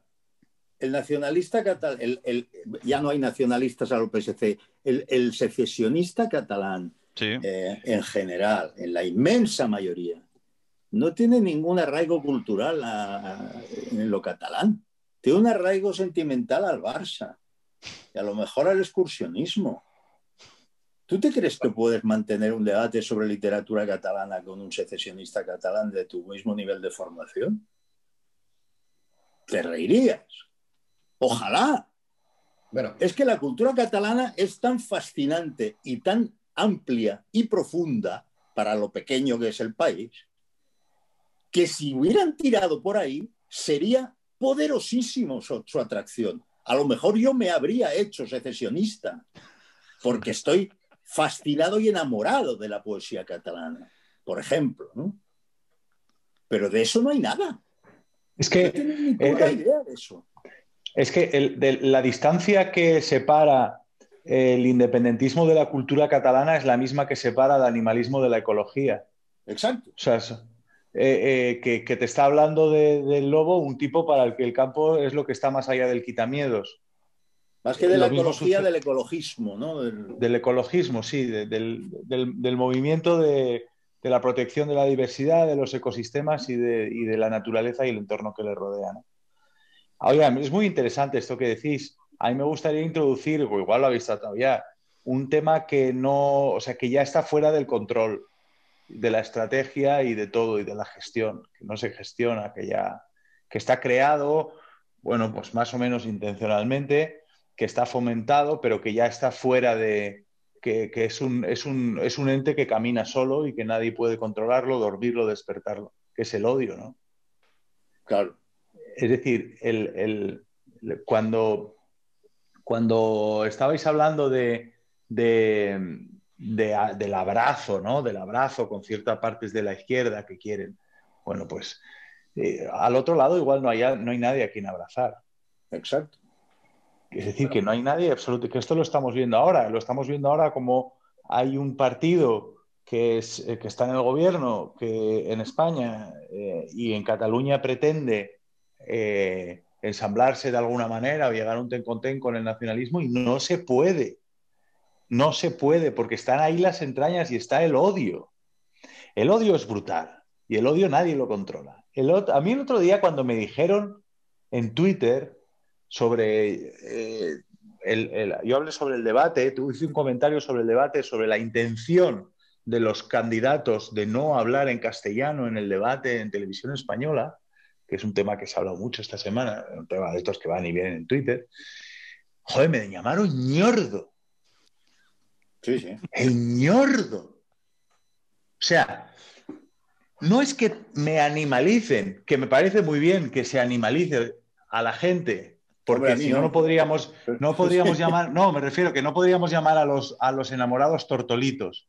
Ah, bueno. Pero eh, yo, yo, he vivido en un sitio donde donde se, donde se le decía a los españoles chacurras, perro, ¿vale? Ya no es que les digas como en, la, época, los primeros compases de cuando llegaron al país, yo hablo del País Vasco porque es lo que conozco, ¿vale? Eh, cuando decían velarrimochas, ¿no? Orejas cortas a los que venían a trabajar, a los, a los españoles que no eran vascos, tenían las orejas cortas. No es eso, es que no es que te digan el nombre de un, de un animal, es que es un, es un apelativo fecal. Fecal. Es decir, en este país a un montón de gente la han matado. La han amenazado y la han matado en público. Se han reído, les han echado basura en las flores sobre los charcos de sangre de sus muertos. Y a ninguna de esas personas, a los asesinos, se les ocurrió llamarles ñordo. O sea, poner un mote fecal, ¿no? Es decir, en esa palabra es como eh, los, los, los, norteamericanos dirían the ñ word, ¿no? Como de in word. In word la, palabra ñ, ¿no? Es que me da cosa hasta decirla, ¿no? O sea, es, es como, es el luminoso del gran desastre. Es que nosotros no somos eh, personas para, para media Cataluña. Pero, pero entonces os pregunto a los tres, ¿y, yo qué hago con eso? O sea, yo me encuentro, quiero decir, porque al final... Ser realista, Pedro, sé realista. Ser realista.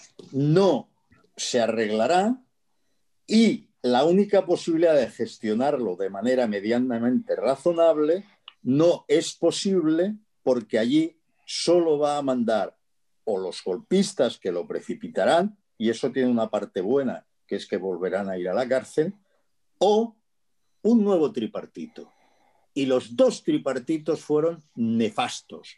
El tripartito de Maragall es el que enciende de nuevo las pasiones eh, peores, ¿no? con la reforma del estatut, y el tripartito de Montilla acaba con las presiones al Tribunal Constitucional. Y en esos siete años de los dos tripartitos se multiplica las multas lingüísticas, el adoctrinamiento, la violencia más, más repugnante eh, contra los eh, eh, constitucionalistas en TV3 y la siembra de odio que, claro, cuando tú ya has tirado hacia, hacia el, hacia el estatut, ¿cuál es la siguiente frontera para movilizar a la gente? Lo de Artur Mas, el procés famoso, ¿eh? el ultimátum a Rajoy, voy a dar un ultimátum, si no tenemos una hacienda propia a la vasca, entonces pediré un Estado propio. Lo hace convencido, como ha visto la movilización del 11 de septiembre, convencido de que Rajoy se va a asustar no se da cuenta de que Rajoy es un animal de sangre fría que ni se asusta ni le pasa nada nunca. Y entonces, obviamente, Rajoy despacha aquello diciendo no puede ser porque no salen las cifras. Y ahí viene la rueda de prensa en Madrid de Artur Mas, que da inicio al procés, que ya es lo de antes absolutamente desatado, manifestando abiertamente su voluntad de hacer cosas que se subsumen en lo que Kelsen conoce como llama golpe de Estado. Yo se lo dije a los promotores en su cara, en programas de televisión. A, la Forcadell le dije, va a dar un golpe de Estado, recaiga sobre usted la violencia que provoque. Y al día siguiente me amenazaban en la prensa, pintaban unos retratos de mí como si fuera una especie de terrorista por haberle dicho lo que luego pasó. Es inútil, no razonan, les puedes decir lo que sea, darles las pruebas que sea y no se mueven porque están idiotizados por una ideología paralizante. Pero la gestión de un problema, Carlos, no puede reprochar en que de repente razonen, eh, pues no sé, los nacionalistas o los podemitas o tal. Es decir, eh, que me parece muy bien todo lo que dices, pero mm, aquí creo que ya discrepamos radicalmente. Para empezar, tu discurso está, perdona, es muy interesante, pero está basado en el pasado. Estás hablando solo de cosas del pasado. Muy interesante porque tú las puedes contar, yo no. Entonces, mérito para ti. Pero a mí me gustaría, reitero, hablar de solución. Claro, si hablas solo del pasado, evidentemente luego dices, no hay ni solución, no hay ni posibilidad de gestión. Yo voy a, voy a subir mi crítica hacia ti. Creo compartes el PSOE State of Mind. Todo tu discurso es, esto, no, esto con el PSOE no se resoluciona. ¿Y por qué tiene que ser con el PSOE? ¿Por qué tiene que ser con el PSOE? Actualmente, parece que estamos en un pasado remoto. Déjame, por favor parece que estamos hablando de un pasado súper remoto. Actualmente en el Parlamento de Cataluña el PSOE tiene menos de la mitad de los escaños que tiene Ciudadanos. Actualmente en el Parlamento de Cataluña eh, se ha conseguido, se estaba consiguiendo que el PSOE pudiera llegar casi a ser irrelevante. Pero ya estamos pensando en lo que va a pasar el domingo y lo que va a pasar después y en que siempre Eso va a sí que es pasado. Y esto, como una especie de, de, que no nos lo creemos, de, paréntesis que ni nosotros mismos nos lo creemos. Es como cuando Pachi López gobernó en el País Vasco, no nos creíamos que pudiera gobernar un nacionalista y claro, pues luego se fue no, pero Miguel Ángel. déjame acabar, déjame acabar. El PSOE, el PSC, si estamos de acuerdo, el PSC no es la solución, el PSOE no es la solución, pero ¿por qué tiene que pasar la solución por el PSOE? Entonces, por otra parte, qué mal Cataluña que va a dar muchos votos al PSOE, al PSC. Perdona, qué mal España que ha hecho lo mismo. o sea, es que el PSOE es el que está gobernando en España. No te, no te lo disculpo el problema no es catalán tampoco, es un problema de España, es un problema del PSOE y es un problema de la izquierda de España. Y por lo tanto, y también, también ahí tenemos que decir lo mismo, tenemos que decir, no, pero es que toda solución de España pasa por el PSOE. No, porque yo no soy votante, ni he sido nunca, a diferencia de Pedro y, o de ti, porque no sé si de Chapu. Pero perdona que aquí me sienta totalmente extranjero a, estas, a, estos presupuestos que asumís. Es que para mí el PSOE es un partido que nunca me ha interesado. Nunca.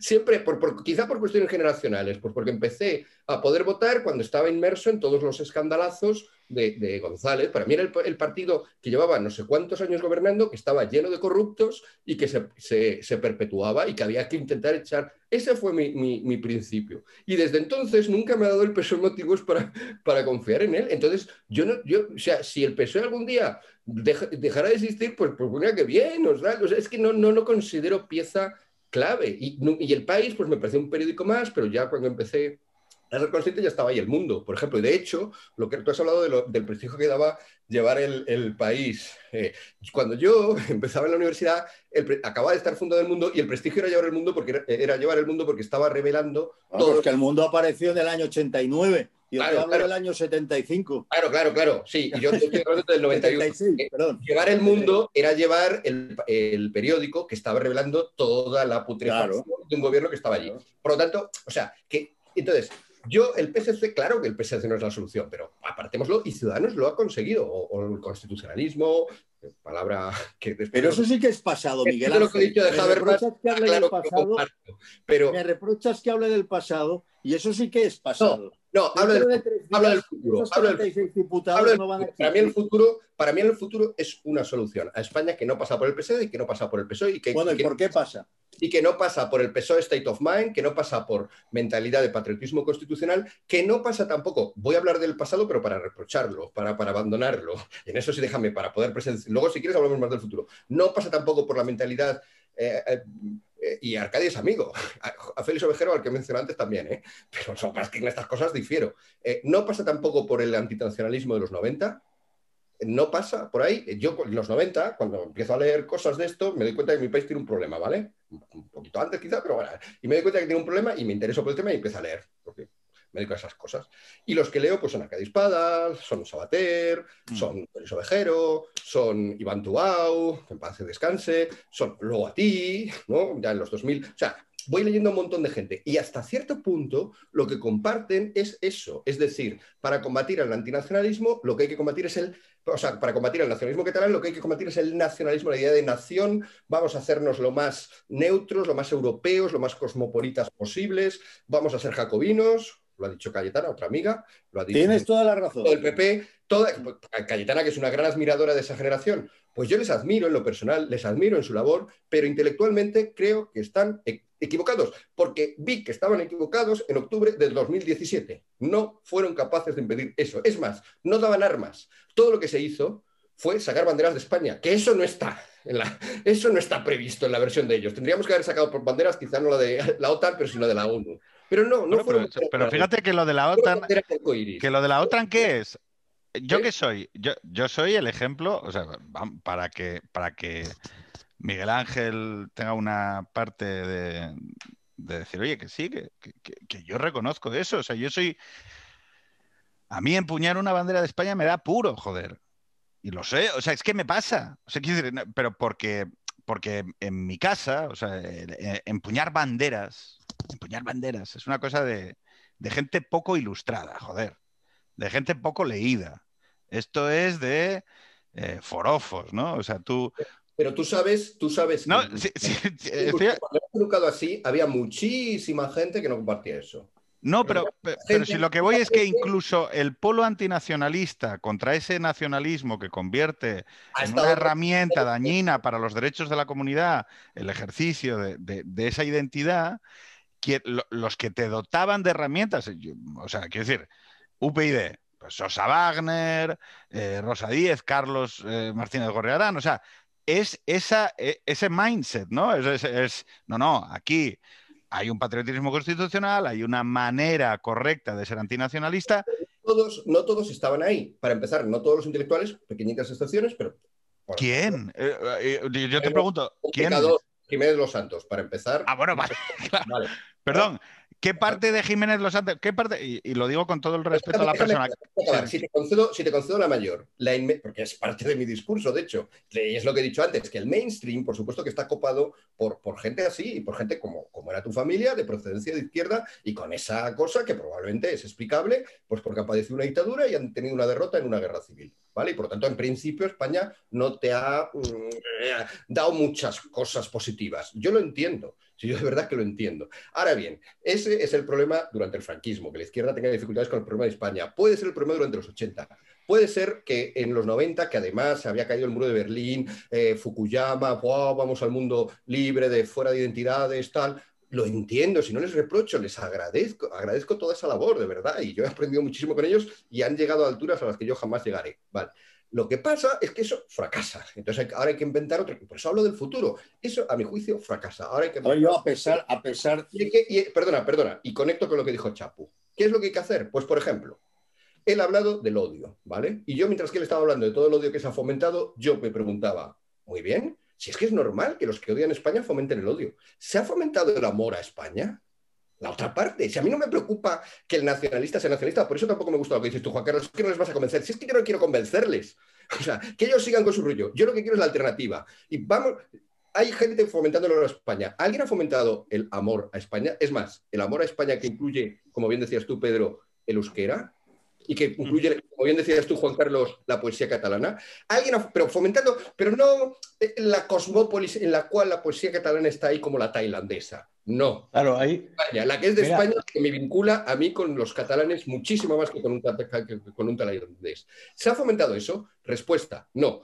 ¿Ha promovido que se fomente esto, esa mentalidad cosmopolita, europeísta, eh, progre, habermasiana? No. No, porque no puede, no, tiene, no es contradictorio. Por lo tanto, ¿por qué no exploramos esa vía? Y por eso quiero hablar del futuro. Esa vía que está sin desarrollar apenas, pero esa vía que creo de verdad que, aunque sea solo por, cuestiones intelectuales, de placer intelectual, probemos a ver. A ver si Chapu, ¿deben estar los toros? ¿Deben estar los toros en el amor a España?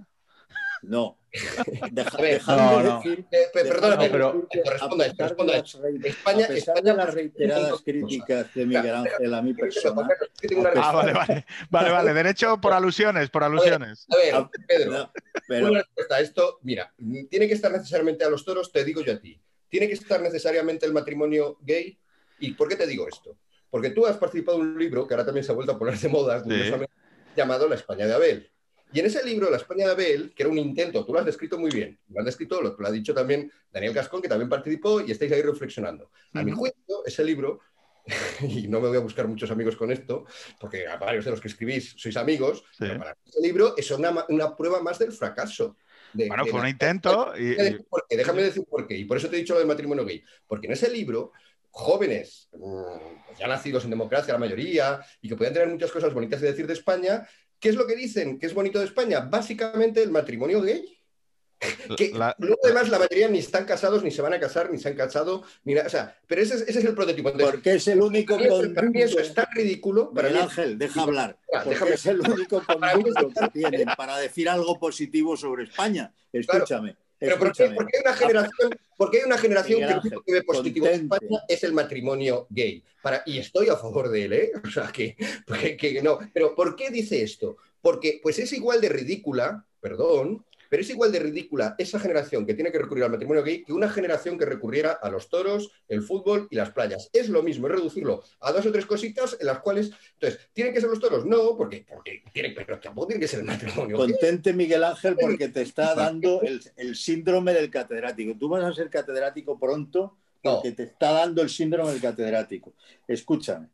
A pesar de tus reiteradas críticas hacia mi discurso, yo debo decir que estoy de acuerdo en lo sustancial contigo. Lo sé. Y estoy de acuerdo sobre todo por una razón, porque todo el antinacionalismo que desplegamos, que era un buen sistema de ideas, contraargumentos, retratos mm, hiperrealistas del adversario, etcétera, y dentro de ese marco que tú has definido bien, era un marco ilustrado, etc., eh, el tiempo ha pasado y en este momento sucede algo que entonces no sucedía, que es el furor identitario en la política, la sociedad y las artes en todo Occidente.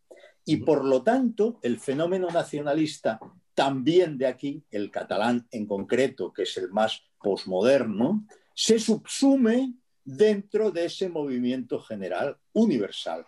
Por eso hay que atacarlo de otra manera y hay que darle el tratamiento que se le debe dar. Ya no nos enfrentamos a nacionalistas cultivados, que lo sabía, Ana, lo sabía. ¿eh? Nos enfrentamos a un estado de sentimiento, no de opinión, a un estado sentimental muy ofendido permanentemente, muy crispado, muy temeroso, muy adoctrinado. Es decir, lo mismo que puede suceder en la Universidad eh, de Brown cuando se desató eh, lo de los espacios seguros, por ejemplo. Esa eh, juventud que es que no puede ni oír una opinión contraria a la suya porque se echa a llorar y necesita que le pongan música relajante, le den un masaje y ver pompas de jabón. Pero hay otros alumnos en Brown. Pero además, tener, en cuenta una cosa que. Es algo. Y si la única discusión es cuán grandes tienen que ser los espacios seguros y para que no se ofendan. Oye, vamos a dejar a Chapu, que, es el tío más, más que prudente. Chapu diga, algo. no, no, es interesante. Está. Me cago en 10. Se le ha ido la batería. Esto es increíble. Pero yo lo que quiero es esto, que empecemos a hablar de qué programa ofrece la universidad, siguiendo tu analogía, qué programa ofrece la Universidad de Brown para los que no son así, les ofrece algo, porque es que si solamente ofrecemos espacios seguros y son más grandes, menos grandes, con un sofá de un color o de otro. No, en el mundo anglosajón les ofrecen cada vez menos. La cuestión es, ¿en Cataluña alguien ofrece algo que no sea el, discurso eh, único? Pero vamos a, vamos a ampliar un poco. un segundo que viene, un segundo que viene Chapo. Solo, solo... Y Vox son capaces, a veces mejor, a veces peor, pero Ciudadanos, PP y Vox, algunos ya lo han demostrado, además, Ciudadanos, se creo que en esta campaña también, personalmente, yo también soy amigo de Alejandro y quizá me obnubilo un poco esto, pero, pero creo que a ver, yo os, soy sincero, yo a mí este, eh, eh, yo esa idea del apaciguamiento yo voy a ser sincero, Chapu, te, dejo hablar ahora mismo, ¿eh? es que se te ha cortado y eh, yo no creo sinceramente, vamos, ni, ni Carrizosa, ni Alejandro. Que no son ellos. Ni Garriga. No, no, ya, ya, ya. Es la ya, ya lo sé, de partido. Ya, lo sé, ya lo sé, ya lo sé, Juan Carlos. Pero a lo que voy es el hecho de que, oye, esto no es eh, ni Alicia Sánchez Camacho ni Josep Piqué ya, ¿eh? Quiero decir, o sea, No, es verdad. es, verdad. otro, es otro fucking rollo. Y yo tengo que aceptar una cosa. España activó el 155, mandamos a esta peña a la cárcel y mandamos 4.000 polis allí, que fue lo correcto y que se disputó el territorio. Mejor hecho, peor hecho y tal. Y Y tiene que ir el líder de la España civilizada a RACU a decir que lamenta mucho la actuación de la policía. pocos palos les dieron, lo digo yo. O sea, pocos palos les dieron, joder. O sea, que esto, no, es que fuera de coña. Aquí, aquí, aquí no creo que Pablo Casado vaya a ser eh, elogiado en su método, efectivamente. Pero, pero eso, pero a lo mejor Pablo Casado se porta de esa manera tan absurda porque no sabe qué otra manera que se puede portar. Oye, Chapu, Chapu, Chapu, Chapu, Chapu, que, que- o sea, que ya le hemos cortado diez mil Chapu, veces. venga. Chapu, dale. No, me interesa el, el tema de, eh, volviendo un poco al tema del odio, decirse quién fom- fomenta el amor a Cataluña, ¿no? O sea, quién No, fomenta el amor a España, El amor de el Cataluña y de todos el, los el amor de. Cataluña hacia España. Y yo respondo ahí con una cosa, que es quién fomenta el amor a España no como excluyente de lo de Cataluña. Entiendo que este debate es bastante difícil en lo que decimos de, la selva identitaria en la que está- están todos los países y además en la, cultura de la cancelación, donde la gente efectivamente no puede soportar una idea y entonces la, eh, eh, apaga, apaga, porque no puede, no puede, no puede. Pero dentro de esto, joder, a mí me preocupa, o sea, me preocupa el tema del ñordo, ¿vale? Y me preocupa también el tipo catalán que para eh, con la furgoneta con sus hijos un día a las diez y media de la noche eh, en un bar de la Carolina a, a tomarse un Fanta para los dos niños y un bocadillo. Y habla en catalán, ¿no? ¿Qué está sintiendo ese tío que hay al otro lado? No estoy hablando de, ni de un nacionalista, ni de un independentista, ni de un nada. O sea, un catalán. O sea, ¿qué siente, no? O sea, Juan Carlos podría. Juan Carlos no es un catalán anónimo, ¿no? Entonces, claro, tendría un poco de trampa, porque el Girauta la gente lo conoce. Pero el tipo que entra ahí, o sea, ¿qué siente alrededor? ¿no? Y, y me preocupa un poco y, y me, me cabrea. O sea, me estoy cabreado con esta historia, porque se confunde eh, y me ha gustado mucho lo que ha dicho Juan Carlos. O sea, el, el, el estar enfrentado a una ideología que, que, que, raya en el supremacismo, que raya en la xenofobia, que, que, es creadora de, de, de, de, odio, con la diferencia con, con, con, estar frente a una cultura. Y el otro día eh, creo que fue Joan Baldoví el que dijo en el, en el Congreso que le parecía mal y que eran unos gilipollas los tipos que de pronto estaban diciendo Miquel y Z. Y que estaban diciendo Miquel y que tal, y que si se había aprendido alguien, pues el, el, el, nombre de cualquier persona, pues también podían aprenderse que Miquel se dice Miquel y no Miquel. O que Aitor no es Aitor, es Aitor. Es decir, hay un desprecio que yo entiendo que alguien se confunda, ¿vale? Y que diga que las murgas son de Cádiz y que diga que los andaluces, bueno, pues que, que, que, que, prometa, o sea, que cometa errores muy ofensivos para una comunidad, porque eso nos pasa a todos.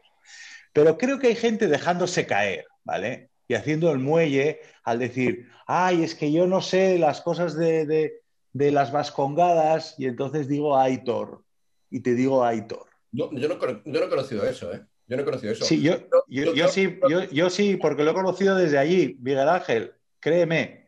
Gente que, o sea, bueno, la manera en la que, en la que se ridiculiza a, un, a, una, a una cultura y a una y que es que al fin y al cabo son unas emociones ligadas a palabras, ligadas a cuestiones, la ligadas palabra, a unas la palabra primera de la comunidad autónoma, su nombre. Yo vivo en una comunidad autónoma cuyo nombre de la comunidad autónoma, lo básico, ¿no? O sea, no sé nada de Tailandia, pero me sé Tailandia, ¿vale? El nombre de la comunidad autónoma se pronuncia mal aproximadamente el 60-70% de las veces que salen los medios de comunicación españoles, ¿vale? Se dice mal. Es un nombre que no existe. Se dice Castilla-León. Eso no, ni ha existido ni tal. Bueno, eso crea aquí. Entonces, errores cometemos todos de ignorancia. no, no, no, pero es distinto, es distinto. Espérate. Es que yo, es que primero, primero no hay una tensión política entre mí y Castilla y León. Entonces, y yo no digo Castilla y León, no conozco a nadie que diga Castilla, León para joder a los castellanos leoneses. Pero en cambio, Miguel Ángel, te digo que hay gente que dice, ah, Aitor, Pero tú, ¿por qué crees que se dice para los encuentro yo? Perdona, pues si nos ponemos así, yo sí conozco gente que te dice, ¿qué más da? Pues Castilla-La Mancha, Castilla la Es más, hay gente que te dice Salamanca, claro, Castilla-La Mancha. O sea que, no, mira, aquí agravios. Es que los Salamanca. No, no, a ver, aquí no son mancheros. Yo quiero decir solo una cosa: si alguna comunidad en España tiene derecho a sentirse jodidamente agraviada desde hace 40 putos años, es Andalucía. ¿Qué ha sido? Payaso. No, no, no, acabo, acabo, acabo, acabo, acabo, que soy de Asturias y yo no, me juego nada con, con Andalucía. Que ha sido payaso y mono de feria por una parte del proceso cultural televisivo que sale, por cierto, de, productores televisivos catalanes y que han convertido al personaje andaluz eh, como en el monito cuenta chistes de feria de la televisión española. Dicho la portera, la Juani, todo esto. La Juani, no sé qué, y el inmigrante, no claro. sé qué. Bien, pero. Pero, ojo, es que, es que o si hay uno, si hay uno de Bilbao, un momento, si hay uno de Toledo que de pronto dice que los andaluces tienen un acentillo, ay, cuéntame un chiste andaluz. Al andaluz le sienta como una patada en los cojones, ¿vale? Ahora, es distinto que venga uno de Toledo y diga, ay, andaluz, cuéntame un chiste, a que venga Joan María Piqué y le diga a un andaluz, anda, cordobesito, cuéntame un chiste. ¿Es distinto? comprenderéis que sí. sí pero, porque hay una tensión del territorio catalán, de un movimiento político. Es distinto por el contexto que conocemos. Y conocemos un contexto en el cual hay una gente que ha estado repitiendo durante muchos años que los andaluces son vagos. Eso lo decían campañas institucionales de, de Unión Democrática, por ejemplo, o de Esquerra, ¿no? Que los andaluces son vagos, que los andaluces eh, lo único que quieren es la paguita para irse al bar. Esta asquerosidad se ha dicho eh, masivamente. Entonces, el contexto explica que en unos casos uno se ofenda y en otros casos no, ¿no? A mí, personalmente, no me ofende nada que tenga que ver con colectivos, porque me, da igual, o sea, se pueden burlar de la lengua catalana y me quedo igual, o se pueden burlar de la condición de español en Francia y a lo mejor les veo una hostia, pero me quedo igual por, lo demás. Pero quiero, dar un dato, quiero dar un dato sobre esto que está diciendo Chapu, que es, eh, no, quiero caer en, el error politólogo de, pensar que el data science nos va a dar una, respuesta, pero mira, eh, saldo migratorio interautonómico. Esto lo he tenido que mirar últimamente por distintas cuestiones del curro. Saldo migratorio interautonómico de, Madrid. Oye, ¿cuánta gente de otras comunidades autónomas de 2010 a 2019 ha ganado Madrid? Pues unas 110.000 personas en 10 años, ¿vale? Gente de Toledo, de Huesca, de Murcia, tal, deciden formar su familia, tienen un crío, o como yo, yo, llegué a Madrid en 2016, ¿vale? Eh, la, hasta el 2019 segunda economía y actualmente primera economía, Madrid. Digo Chapu porque es verdad lo que dices de, sí, hay resentimiento y tal. Vale, Cataluña. ¿Cuánta gente ha recibido de otras comunidades autónomas la que era la primera comunidad económica de España hasta el 2019? Pero si de pues ahí nos vamos. Menos 5.000 personas. Claro. En 10 años ha perdido de saldo migratorio internacional eh, menos 5.000 personas. habiendo años en los que se le ha pirado 18.000. ¿eh? Es que lo mejor de Cataluña es irse. Entonces, ¿qué es lo que sucede? Y bueno, Juan Carlos es un, es un portavoz de esto. ¿Qué es lo que sucede? ¿Qué es lo que está sucediendo hoy en, en España, Chapu? Que eso que puede ser una broma que te puede sentar más o menos bien, se ha acabado eh, constituyendo en un problema de civilidad, o sea, de, convivencia, de decir, mira, es que yo esta mierda no la aguanto. O sea, eso que puede ser un gesto de mala educación o un tal de... Yo te lo digo, o sea, mi, mujer le hablaba en catalán a, mis hijos. Mis hijos se llaman Carmen, la mayor, Manel y Adrià. Y mi mujer es catalano hablante. Oye, pues el puto 1 de octubre lo que sirvió fue para que mi mujer dijera, mira, no se nos ha perdido nada en Barcelona. Y no vamos a volver a vivir allí jamás en la puta vida. Entonces, ¿qué, es lo que sucede? Es, oye, esto que podría ser una broma sobre los carnavales de Cádiz ya no es una broma. Claro. Esto ha dejado de ser una broma. Ese odio del que tú has hablado ya no es una coña. Ya no es decir mal un nombre. Ya no. Es que la gente coge, y, y yo no digo que tengan razón, pero ya se le han hinchado tanto los cojones que ahora ya es, oye, a mí la legión, vivan los tercios y a tomar por el culo. Miquel. Y, o sea, eso que no es bueno, que no es positivo, es lo que yo he intentado decir. Oye, pero ¿y a esto cómo le ponemos freno? Porque claro, la cuestión es que la cuestión es que ahora van a empezar, y yo sí lo creo, van a empezar las tensiones identitarias por los dos extremos. Quiero decir, yo hoy he estado mirando vídeos de una chiquita de Vox que se ha ido al acto con Jorge Buxade, eh, es una chiquita que me sigue y demás en Twitter, y claro, eh, eh, los cánticos de Vox en Cataluña no os digo cuáles son, pero ya los podéis suponer. Imagínate que yo me ofendo porque has dicho Buxade. Ah, perdón, yo es que soy un cateto, lo digo, soy un puto cateto. Buxadé, ¿no? Buxadé, que, que no hay que tomarse eso siempre como si fuera algo intencionado, de verdad. No, no, no, pero, pero Juan Carlos, coincide conmigo que, que no te lo tomas cuando, o sea, no te lo tomas como algo intencionado cuando no es intencionado. Si tú, por ejemplo, hablando sin ningún tipo de intención, cometes un error, el que sea, no pasa nada. El problema es la intención y la intención es algo intención que en todo, Chapu. Que es la intención que se palpa. Es decir, yo voy en el metro de Tokio y hay un japonés que le está diciendo a uno, mira qué cara de ganso tiene ese tío gordo, y yo sé que el japonés se está cagando en mis muertos. Por pura. una cosa, una cosa que se oye constantemente, yo desde pequeño la he oído en Cataluña, es que en Madrid dicen Sabadell porque quieren, porque decir Sabadell es muy fácil. Pues no, no lo dicen porque quieren. es decir, que, hay convicciones generalizadas de atribuir mala intención a cosas que, son idiosincráticas que tienen que ver con, la, con, que hay eh, consonantes que no existen en otros idiomas o sonidos intervocálicos. Vale, os, hago una pregunta a los tres. Vosotros, por ejemplo, el Club Tocqueville. Eh, amigos, gente sensata, mm, intelectuales, algunos catalano hablantes, otros castellano hablantes, pero gente con un aprecio por la belleza, por las buenas ideas, por la razonabilidad, ¿no? Hostia, Valentí Puig, quiero decir, todo lo que ya sabemos.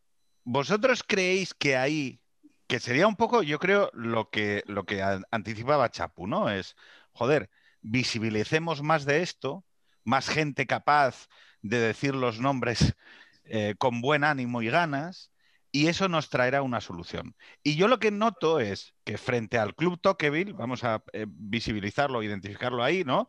Gente que dice, no, no, venga, vamos a hablar, vamos a ponerle sensatez a esto y demás. Lo que está surgiendo, en parte porque hay un cabreo ya de, mira, estoy hasta los cojones, es gente que dice, mira, a mí la legión, vivan los tercios y vamos a pegarnos de hostias. Entonces, yo lo que os pregunto es, oye, ¿veis otra, eh, eh, ¿veis otro escenario que ese? Yo lo que te digo es que cuando uno quiere, dos se pelean. En contra del dicho famoso. A ver, sobre el asunto de los de las palabras mal pronunciadas no he dicho nada, solo lancé una pregunta sobre Castilla y León. Quiero hablar sobre eso. A ver, punto uno, punto uno. Todos los países del mundo ah, tienen eso, todos. ¿Lepe dónde está? Y hay chistes el triple, porque encima allí hay mucho más dialectos que aquí. ¡Wow! Tenemos cuatro lenguas. ¡Wow! wow. tiene muchas más y hay mucho más chistes. Y, yo me voy de Turín a, Nápoles y cuando llego a Nápoles me dicen, ¿de dónde vienes? Creo que se refieren a dónde venía el tren y digo Turín. Y se creen que soy turinés por mi acentazo español, porque ni ellos tienen muy claro, porque aquello es un lío cultural y hay chistes y muchos. En Estados Unidos que son todos hablan inglés, también. Y, en, Boston están imitándote, riéndose como habla el tejano, y además Entonces, no dramaticemos eso porque es inevitable, las diferencias humanas. Es más, caeríamos en los ofendiditos. Ay, Dios mío, no claro. a nadie. No. Ahora, lo que decía Juan Carlos, ¿cómo sabemos que detrás hay una maldad? A mí a menudo me parece que lo que decía Juan Carlos es muy difícil identificarlo. Sea, normalmente el ofendido dice, sí, dice Sabadell porque, porque quiere ofenderme. Hombre, pues a lo mejor no, a lo mejor el que ignoras tú es el castellano, que el sonido, y al final, no, pues cuesta, porque no es natural. Entonces, me cuesta mucho identificarlo, para empezar. Yo es que eso entrar en las intenciones de los demás me cuesta. Pero incluso así, claro, nacionalista ha sido lanzar mensajes también ha dicho Juan Carlos, de odio hacia el resto de España de vez en cuando, nos vamos a poner de repente como mm, asustados como señoritas versallescas porque en el otro lado surja una respuesta. Reconozco que esta es la técnica nacionalista. Yo te odio, te lanzo mensajes de odio, tú me los lanzas a mí, yo digo, ¿veis? No nos podemos llevar bien, separémonos. O sea, es caer en la técnica, ¿de acuerdo? Es un error. Pero vamos, no, no me parece que sea una cosa así como, ay Dios mío, hay un señor que no le gusta el euskera hombre, que ha hecho el país, o, o, hay un señor al que no le gusta el catalán, que ha hecho Cataluña para que guste el catalán el resto de España, nada, que ha hecho para caer mal intencionalmente, porque quieren caer mal para, que La imposición no ayuda. Claro, entonces, entonces por lo tanto, no, ya digo, no me gusta porque no es, es, caer en su técnica, pero no me parece que haya ni que culpabilizarnos. Yo creo que la técnica, más que culpabilizarnos de decir, ay, Dios mío, que no sé pronunciar Sabadell, es, es esa, la de cojo la literatura catalana, aunque no sepa pronunciar del todo bien perfecto, porque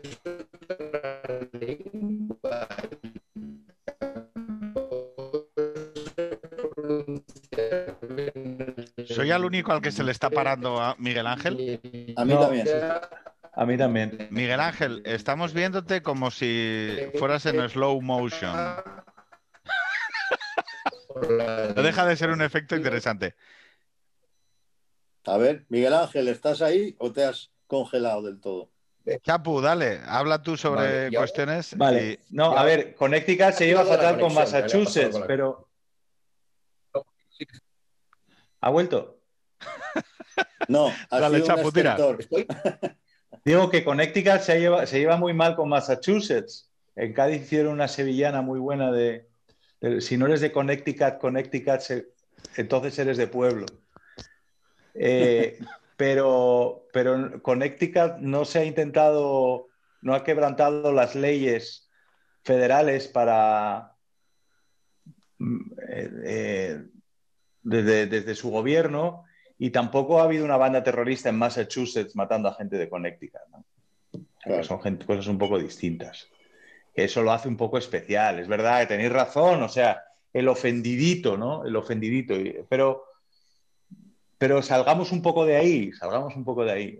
Eh, igual que hay gente que ya dice, oye, mira, a los tercios y ya me da igual y me, y me tiro al monte, gente que estaba en Cataluña y que de pronto dice que no puede más, oye, pues también hay catalanes que no tienen ningún problema con el resto de España y de pronto un día paran en la gasolinera de, la Carolina y hay un tío que les dice, ¡eh! ¡Jordi! Era el Jordi este. Pero, eh, pero, Chapu, te lo pregunto sinceramente. Primero, no habiendo como no hay ningún partido de ámbito nacional que yo sepa que propala o propugna. O sea, quiero decir, no hay ninguno que diga que eh, no se debe eh, impartir eh, catalán en, en Cataluña. No hay ninguno que no muestre un respeto a los símbolos constitucionales y no diga, oye, mm, hay un legítimo derecho dentro del ámbito constitucional de la, de la, España posterior al 78 al respeto a la pluralidad regional. O sea, la mayor parte de las críticas que hace esa gente están perfectísimamente cubiertas por el marco de la España que conocemos. O sea, yo... de, la misma manera, de la misma manera que las, críticas que se le hacen al, nacionalismo, al independentismo filoxenófobo, están cubiertas por su discurso. O sea, en el discurso oficial no existe la ofensa. Tú coges palabra por palabra Oriol Junqueras y no hay ninguna ofensa como tal. Aquí el problema es el efecto que se le da el efecto y los argumentos que se ponen entre la mesa para que sus seguidores terminen diciendo que yo y mis hijas somos unos ñordos. esa es la cuestión, ¿no? Oye, igual estoy equivocado, ¿eh? Yo no tengo una solución, no digo que haya un culpable, no. No, no, solo digo que esto me está preocupando. Es que tú planteas, tú planteas una especie de, de, simetría que yo no veo. Yo nunca me he encontrado, decías antes que ahora es que soy conocido, bueno, antes de serlo, a mí nunca eh, me ha pasado, y creo que el acento catalán se me nota, ¿no? Nunca me ha pasado, en ningún lugar de España, jamás. No digo que no le haya pasado a alguien. Lo que sí digo es que el, ejemplo, el contraejemplo pasa constantemente. Sí, sí. Y a mí, a ti a mí me, han contado ocasiones en las que ha pasado, pero es muy divertido porque, claro, te cuentan una, dos, son las super anécdotas que revelan todo lo que pasa en España, porque a una persona que se tira varios viajes por el resto de España, pues le pasa eso. O sea, em, pues no es significativo, aunque para él automáticamente le da mucho, mucha significación porque dice, claro, esto es lo que me han dicho mis líderes, que es que España me odia. O sea, ya digo, pero... pero no, no, pero si yo reconozco, ojo, que yo reconozco que hay una parte de España que está hasta los cojones del tema catalán. Que yo, lo que yo no tengo ningún problema en reconocerlo, que, que sí, que sí. Que te, digo, que te digo que yo tengo amigos, que te digo que yo tengo amigos que están hasta los santos cojones de que... Todos estamos, pero eso, es el tema catalán, no, de Cataluña ni de los catalanes. Claro, no de un catalán con el que te cruzas, sino que están hasta los santísimos cojones y que... Del monotema. Claro, y entonces es, oye, que eso va a generar reacciones emocionales que además juegan en favor del desencuentro y todo esto. Sí, sí, estoy segurísimo. Y estoy segurísimo de que habrá un paisano en una gasolinera que se cruce con un paisano y que haya sucesos de estos. Lo que digo es, nosotros creamos un, modelo de país que reconocía su pluralidad, que reconocía una diversidad de la hostia, que yo creo que ha sido ejemplo en muchas cuestiones. Oye, la diversidad territorial, el encaje de una semifederalidad, el tema de, de las comunidades autónomas, el autogobierno, el desarrollo de la educación y tal. Lo que yo, lo que yo creo es que no ha habido defecto por ese camino. E, e, el, defecto que nos hemos encontrado en España no ha sido de construcción o respeto o, sensibilidad hacia la pluralidad y sentimientos. La, tesis, la, tesis, PSOE y PSC es, está muy bien ese camino, pero hay que dar unos pasitos más, y lo sabemos. Entonces, el camino está bien, pero hay que dar unos no te niegan, eso está bien, pero te dicen unos pasitos más y los, y lo sabéis mejor que yo. Entonces, eh, por lo tanto, mm, yo creo que tampoco, o sea, eh, más que hacer hincapié en, oye, mira, que, que, ya hemos hecho mucho. Sí, bueno, la cuestión es que está ahí, la cuestión es que está ahí, esa, esa situación. Y dentro de esa situación, ahora hay algunos que ese pasito, unos quieren que sea un pasito más y otros quieren que sean 18 pasos. Bien, yo creo que sí que han surgido ahora ideas de que eso se tiene que atemperar. Vox mismo sí que defiende, pues literalmente dice que las autonomías se deben quitar. Es verdad que todos sabemos que es un movimiento táctico para contrarrestar, lo que sea. Bueno, pero no lo propone como por la vía del golpe de Estado, lo propone por la vía de la reforma constitucional, con lo cual es perfectamente legítimo. Perfectamente legítimo dentro de la Constitución. Bueno, Arcadi dice que no, porque va contra lo que es la ah, Constitución, contra la esencia, y que no puedes usar la Constitución como tal. Pero bueno, sí, sí, no, en esto estamos de acuerdo. En esto vamos a estar de acuerdo. Arcadi lo quiero mucho, pero de derecho constitucional, digamos, no, no, no va muy fuerte. tampoco yo sé, tampoco, yo tampoco sé, pero bueno, que, sí, sí estamos de acuerdo en esto. Lo que quiero decir es que ya sí que surgen esas otras visiones y no pasa, estaremos de acuerdo en que no pasa nada, pues porque en principio, si lo único que es España es pluralismo y matrimonio gay y, Abel y todo nos llamamos muy bien, pues, pues venga, pues que surjan más curiosos, sin embargo, por cierto, parece que estoy obsesionado con el libro, pero en el libro había gente desde Podemos, pasando por PSOE State of Mind, pasando por Ciudadanos y luego ya el PP ya, bueno, a lo mejor ahí... Ahí ya está más jodido. Ley tal y punto. Punto. Abel, Abel se cansaba, si iba un poco más allá. A ver, Quiero decir, eh, pero eso no es, no creo que no creo que, nadie discuta hoy en, en España en 2021 la simetría en el espacio de prescripción eh, sobre, una, sobre lo que son las diferentes ideas de España. Quiero decir, o sea. Abel, tiene que hacer el esfuerzo por ser Abel, o sea, por integrar al Juan Claudio de Ramón, Juan Claudio de Ramón, que era coordinador del libro y que yo creo que hace una interesante labor por intentar propalar el amor a España y el amor a una España muy razonable en la cual seguramente todos estaríamos muy, muy cómodos si hubiera una suficiente masa crítica como para apoyar la existencia de esa España, que es una España civil, es una España... Pero no han encontrado, no han encontrado a nadie a la derecha. Juan Carlos, Juan Carlos de y bueno, Juan Claudio de Ramón y Aurora Nacarino son los dos. No encontraron llegaron a Andrea Levy, se pararon y, un poquito más allá les daba repelús. Pedro, yo entiendo que digas esto porque son amigos tuyos, pero era, era fake. O sea, ese libro es fake. Por ejemplo, a mí, a mí no me encontraron. no, pero a ver, eh, no era solo. a mí no me encontraron. Podemos, que está diciendo que, su dirigente máximo dice que la, palabra España le crea, como decía Hoffman, eh, hongos podridos en la boca. Podemos entraba ahí y sin embargo, si ya metíamos a Levi, bueno, y ya, bueno, a Levi porque es como cultureta dentro del PP, pero no más allí. Es fake, eso es fake. Eh, ¿Y, por qué es fake? No le echo la culpa ni a Aurora, ni a Juan Claudio, le echo la culpa al PSOE State of Mind, porque en el PSOE State of Mind, esa es la España, es la España en la cual podemos estar, en la cual está el PSOE, en la cual están ciudadanos muy afín al PSOE, y bueno, la derecha que esté ahí, pero un poco, y, pero la derecha súper moderadita y del PP súper más. Tienes más razón que un santo. Entonces tienes error. Entonces, aquí a España la queremos todos. La quiere Juan Claudio, la quieres tú, la, quiere, la queremos todos.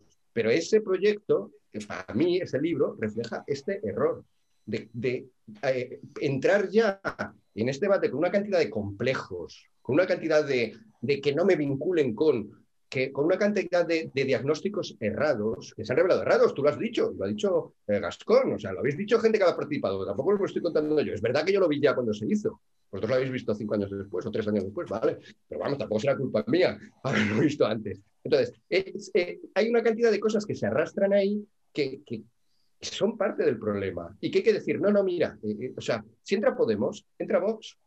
Y, y, no en este debate, no en este debate, en otros, no en este debate, seguramente, pero en otros, ahí, yo he planteado esas cosas.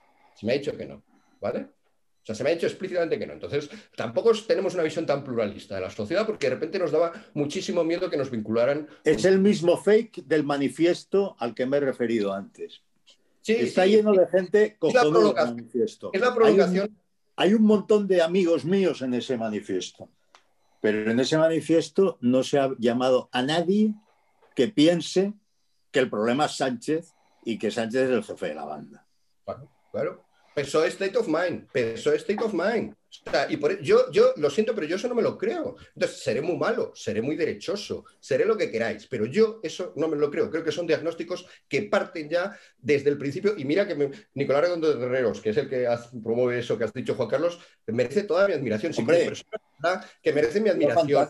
Lo que escriben me parece maravilloso. Pero Oye, Ignacio Prendes, Igea, hay un montón de gente formidable. Ah, la España, yo estaba pensando, se refiere a la España que reúne. O sea, sí, hombre, pero a ver, el, manifiesto de la España que reúne.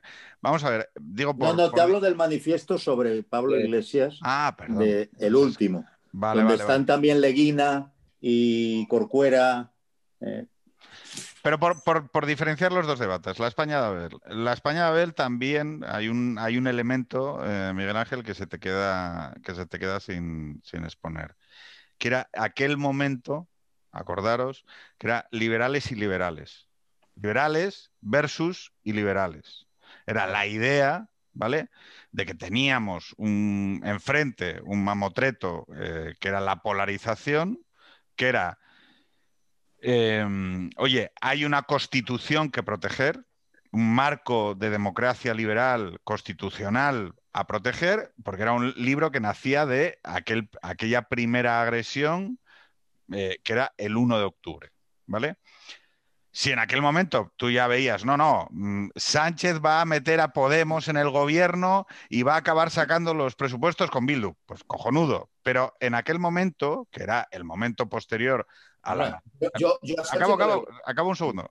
Si en aquel momento tú, ya veías lo que iba a pasar en 2020, perfecto, pero en aquel momento había una manifestación constitucionalista, eh, era un poco esa idea de, oye, la constitución, que es la constitución del 78, nosotros también firmamos, no sé si te acuerdas, un artículo que, hizo, que, que conjuró un poco Verónica Puertollano sobre los españoles eh, que decían que hacía falta defender la Constitución. ¿Te acuerdas? Antonio García Maldonado, Aurora. ¿Perdón? Sí, sí, que me acuerdo. Perfecto. Entonces, era la idea en aquel momento, y yo creo que mm, hacer, hacer eh, retrotraer análisis a lo que se conoce hoy, eh, yo soy el primero que, me autoenmiendo, que o sea, no, no, tengo ningún tipo de problema. Pero aquel marco que era la España de era, ojo, aquí hay peña de todas las opciones que está dispuesta a decir que la constitución, la, perdón, la España constitucional es positiva y ha sido buena.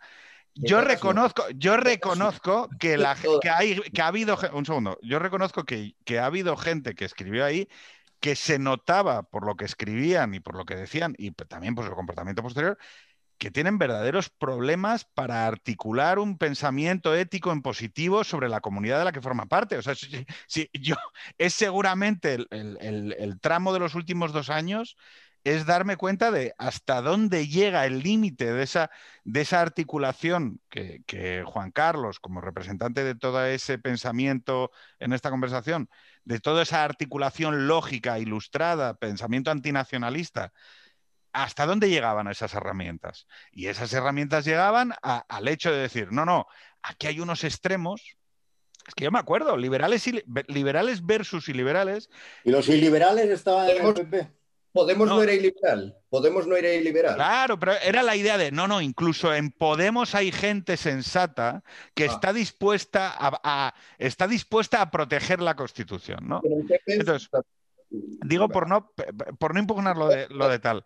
Eh, perdón, eh, el, contexto hoy, y yo creo que, es sensato, para mí donde, donde se produce una quiebra eh, y un punto de inflexión es con la moción, es decir, con la moción de censura de Sánchez. Ahí es donde os dais cuenta no es cuando ahí es cuando os dais cuenta. Cuando os dais cuenta, mira, hay lo que hay. Diego, pero es que este no es un relato sobre esto no es un relato sobre cuándo me doy yo cuenta. Bueno, la cuestión, la cuestión es que digo como grupo, no cada individuo y tal. Es decir, hay, un, hay una visión centrista, centrista, de, centrista, pues eso de aquí, no equidistante, sino centrista, de carácter centrista, que dice eso, nosotros somos los liberales, los centristas, los ilustrados, los guays, y luego hay por ahí extremos.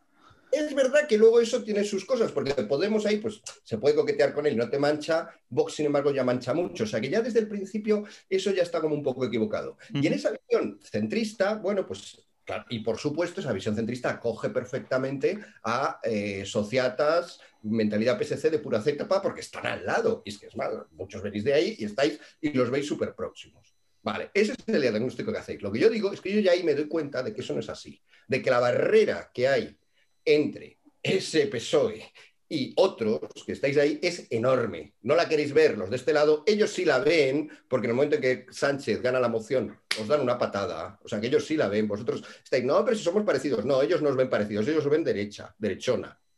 Punto. Entonces, ellos sí la ven, yo también, desde fuera, yo también la veo, ¿vale? Y por tanto no me la creo y no, no caigo en el error de vosotros, en el sentido soy como ellos. Yo también la veo, sé que ellos van a pegar la petada y ya está. Entonces, yo no sé si va a ganar Sánchez, yo no sé, pero yo sé que la mentalidad de izquierdas, de, del PSOE, incluye eso, incluye que en el momento en que vosotros ya estéis alejados, ya hay una barrera infranqueable con vosotros que no la hay desde el punto de vista de ellos con Podemos. Y sin embargo, vosotros también aceptáis a Podemos porque os lo dicen ellos. Entonces, es, esta, es, una. Eh, o sea, estáis completamente, lo siento, pero estáis completamente engañados. Y encima, como ellos os dicen, ni se os ocurra aproximaros a Vox, que eso mancha totalmente, también eso os lo creéis. Es decir, estáis completamente en ese state of mind. Solo que ellos, la única diferencia con ellos es que ellos, cuando puedan, os van a dar la patada y vosotros desearíais estar ahí.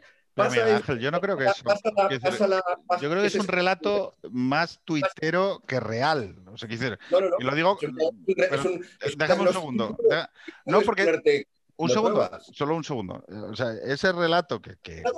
un segundo, Miguel Ángel, necesito. O sea, has hecho una secuencia de hechos que está bien, está bien trazada en tanto en cuanto es verdad que la moción supone. Eh, vamos a decirlo así, el, aldabonazo final a lo que es la otra hipótesis, ¿no? Es, oye, aquí va a haber una mayoría que se va a consolidar o va a pivotar en España. Esto pudo ser, ¿eh? O sea, no, no tampoco nos hagamos tanta. No fue. Bueno, Miguel Ángel, a ver, un segundo. O sea, quiero decir. No ser, todo puede bueno, claro, claro, pero es que, o sea, eh, son decisiones, son decisiones. Miguel Ángel, un segundo. O sea, un segundo eh, ese relato que tú haces de no, porque entonces ellos y tal, bueno, yo lo que sé es que hubo unas elecciones en las que mm, vosotros, voy a entender que es Ciudadanos, eh, pactó con el PP y no pactó en ningún sitio con el PSOE, ¿vale? O sea, en ninguno. Eh, donde se accedió a gobiernos a través de mayorías y un segundo, Miguel Ángel, es que joder, es que si no. Déjame que. Vale, vale. Vale, pero entonces, Miguel Ángel, eh, se llegó, un segundo, un segundo, un segundo, donde se llegó a gobiernos, donde se llegó a gobiernos con el voto de Vox. Orgullo, orgullo gay, os echan los del PSOE, os echan. Claro, pero por eso digo que es muy antes, tuitero. Antes a, UPyD, le echaban también, antes a UPyD, antes pero... con Vox y de todo. Es decir, hay una mentalidad en esa izquierda en la cual excluye y es excluyente, radicalmente excluyente, y estáis, estabais, y estáis, y estaréis, hasta que no os hagáis PSOE 100%, excluidos. Eso es así. Pero puedo... Eso, algunos antes y otros lo veis más tarde, pero estáis excluidos. Pero, y, lo veis cuando sale el Orín. Y decís, uy, ¿cuánto me odian? Sí, pero ya te odiaban antes. ¿eh? Ya te odiaban antes. Digo, por no, por no distorsionar el, el, el objeto. Esto, esto de que tú hablas del orgullo, el 8M, y demás, que son ritos de pertenencia a una determinada comunidad política, eh, a la cual yo puedo ser muy crítico, ¿eh? es decir, yo no, vamos, internamente lo comenté, yo no sé qué pintábamos en según qué sitios porque sabíamos que era un sitio del cual no se quería, o sea, no eras bien recibido en esos sitios, ¿vale? Bien, pero sí, pero a ver, mm, pero también te digo, o sea, la gente tiene... ¿Cómo? Ni lo serás ni eras bien recibido ni lo serás. Sí, pero Miguel Ángel. sin ganas de engañarte, a poco que conozcas lo que estamos definiendo el PSOE State of Mind. sí, pero eh, Miguel Ángel, es como si me dices que Vox no vaya a Vic porque en Vic no va a ser bien recibido. No, no, no, no, no, no. no. Bueno, no, un territorio español. Un segundo, un segundo, un segundo, un segundo. Ir a un acto que organizan gentes de izquierdas para reafirmar su pertenencia de izquierdas frente a todo lo que es aparte dos... Claro, pero es, que esta interpretación que tú haces de, joder, Miguel Ángel, esta interpretación que tú haces de esto es de izquierdas, ¿vale? Esto es de izquierdas. Y por lo tanto, el, el, concepto de igualdad entre hombre y mujer... joder, Miguel Ángel, déjame acabar, coño. O sea, el concepto de igualdad entre hombre y mujer es de izquierdas. No, si yo ya sé que no, Miguel Ángel, lo que quiero decir es, cuando tú, cuando tú quieres disputar, cuando tú, Miguel Ángel, cuando tú quieres disputar una idea o cuando tú quieres disputar un territorio y te vas a Rentería a hacer un meeting, no es porque vas. No, puedes compararlo, Pedro. No puedes compararlo. Estás una y otra vez utilizando lo mismo, lo cual demuestra lo erróneo de tu diagnóstico. No, no es lo mismo. El concepto de igualdad hombre y mujer es un concepto tiene nada que ver con un acto concreto, un rito concreto que tú mismo has dicho, donde se reúnen actores muy concretos y con una mentalidad muy concreta, que, y en esa mentalidad, PSOE o izquierdista, Ciudadanos está excluido se hace contra él. Y si no se que ver qué es lo que pasa, que vas y te echan. Pero, pero está, esa, esa es la realidad y es más, me lo corrobora. Es que yo lo estoy haciendo, lo estoy, mi diagnóstico es muy fácil porque lo estoy haciendo a posteriori. O sea, que, que me ha dado la razón. Son actos, yo lo único que digo es que vais a, eso no por el concepto, las ideas, los ideales, no pensando que, que, no te van a, vamos, a no ser que seáis masoquistas o victimistas, vais a eso pensando que vais a ser aceptados por el grupo, por las personas, no por las ideas. Las ideas ni aceptan ni no aceptan, están en el mundo platónico, existen algún día. Pero vais a, a ese sitio porque pensáis que hay una proximidad y no la hay. Esa gente os repudia. Y esa gente, en cuanto que os pudo pegar la patada, por supuesto, si le invitáis a un libro, si sois vosotros los que la cogéis, pues se meten. Pero en el momento en que puedan apartarse de vosotros, se apartan, y es lo que pasó en el 2018, pero podía haber pasado en 2019. Pero además, Miguel Ángel, además era perfectamente previsible porque esos actos los organiza la izquierda para el antagonismo. Los organiza desde la patrimonialización de esas causas, que son causas del identitarismo mm, occidental, para arrogárselas ellas. Ellos, igual que los demócratas americanos, se arrogan la lucha contra el racismo, a pesar de que el que abolió la esclavitud fue fundador del Partido Republicano. Es decir, que una cosa es lo que sea y otra cosa es la intención política de un acto. Y la intención política del 8M es apropiarse del feminismo y darle el enfoque de ideología de género. Es decir, la nueva ola del feminismo. Bueno, pero, pero os voy a decir una, yo también entiendo, o sea, yo entiendo la manera en la que acudir a un acto que es pretendidamente universal, pero en realidad tiene una intención de, de, antagonismo, como decía Juan Carlos, y de apropiarse de un espacio social, creo que el hecho de ir, pues, pues no, es, no tiene que ver con el masoquismo ni con la búsqueda de cariño, también puede tener que ver con la manera de retratar a los al sectarismo de los organizadores de ese acto. Esa es la razón por la que uno va. Eso se llama, no, tiene por qué llamarse provocar. Es decir, que ni, buscar el cariñito, ni. No, cuando uno va, oye, pues si te echan, pues te han echado, está claro de lo que están buscando ahí. Está claro que lo que están poniendo son unas, son unas líneas. No tengo nada que ver ni con los organizadores, no acudí ni con los que acudieron ni nada, pero desde fuera veo que es una manera de retratar. Si tú ves el manifiesto y tú ves la, pancarta de cabecera, no te puedes sumar a eso y llamarte liberal. Es imposible. No vas Mm, si fuera lo que dices tú, Chapu, no te sorprendería. Y yo no digo que vayan buscando el cariñito, no, lo presuponen. Se presupone, es lo que ha dicho Pedro. Claro. Se presupone no, pero ojo, ojo, ojo, ojo. Una cosa es sorprenderte.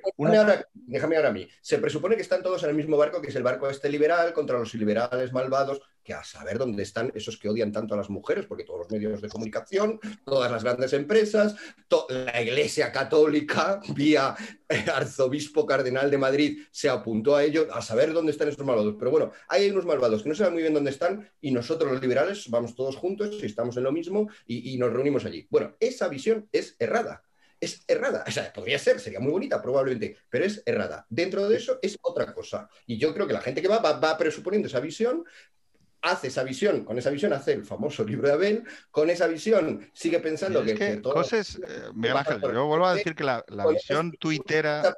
Esa presuposición es falsa. Hay una barrera en el PSOE en el momento en que te apartes cuatro centímetros de él, como estos que citáis, Leguina, Redondo Terreros, eh, bueno, eh, Corcuera, todos estos, ah, es que son socialistas. No, ya no son socialistas, son lo más opuesto que hay al socialismo porque han renegado el socialismo y tienen muy prietas las filas. Y, siempre ha sido así, siempre ha sido así. Lo podemos ver o no ver, pero siempre ha sido así. Y insisto, el hecho de que algunos lo hayamos visto antes, no, yo, yo no voy a fardar de yo, pero tampoco creo que sea un demérito. Entonces, yo he tenido muy claro que eso es así. Y he tenido muy claro que cuando algunos metéis a estos y metéis a los otros que están al lado, porque también, bueno, pues tampoco es tan raro, Podemos y tal. Pero a ver, Miguel Ángel, o sea, te lo digo con, toda claridad. Un error, UPyD. Déjame, déjame un segundo, Miguel Ángel. Vamos a ver, UPyD. UPyD, donde estuvimos tú y yo y donde votábamos a una persona que se llama Rosa Díez y que era un poco esa hipótesis, ni rojos ni azules, aquí hay un problema, hay que dar una solución constitucional, hay que dar a una, una solución a una España sin nacionalismos y que, no y que haya un partido en el centro. En el centro, entre los dos portaaviones, una piragua. Yo lo recuerdo, ¿eh? Es decir, entonces, claro, ¿qué pasa? Hacer, eh, hacer esa lectura después de lo que pasa en España del 2012 en adelante, a mí no me parece una marcianada. Quiero decir, te soy totalmente sincero. Un segundo, Miguel Ángel, después de lo que pasa en 2017, después de lo que pasa en 2017, que es un golpe de Estado en Cataluña, que estemos ahora diciendo que eso juega en la misma categoría que el 8M y que el orgullo, sinceramente, me toca los huevos porque no era ese el reto. No, es que, a ver, hostia, es que no era ese el reto. Es que cuando estamos hablando de lo que sucedió en España en 2017, que mandamos a la Guardia Civil, a la UGR y a la Policía Nacional a dar palos para someter un proceso insurreccional y lo estemos mezclando ahora todo en una batidora diciendo, bueno, no, es que el orgullo y no sé qué y el soy. Pero Pedro, que gobernaba el PP. Vale, pero, pero un segundo, un segundo, pero un segundo. Entonces, una conversación vamos a ver. Llegado. A ver, llegado. un segundo. El tema, el tema, un segundo. El tema, del, el tema de la izquierda identitaria es un tema de la izquierda identitaria que va cogiendo diferentes identidades para repolitizarlas y antagonizar. Y oye, el tema de la mujer, el tema de las orientaciones sexuales y demás, es un tema. Es un tema. Y ese es el tema en el que se sube Sánchez, en el que se sube, en el que se sube Pablo Iglesias para repolitizar la sociedad española, para repolitizar la sociedad española alrededor del eje izquierda-derecha. ¿Vale? ¿Y el abordaje del nacionalismo? Bien.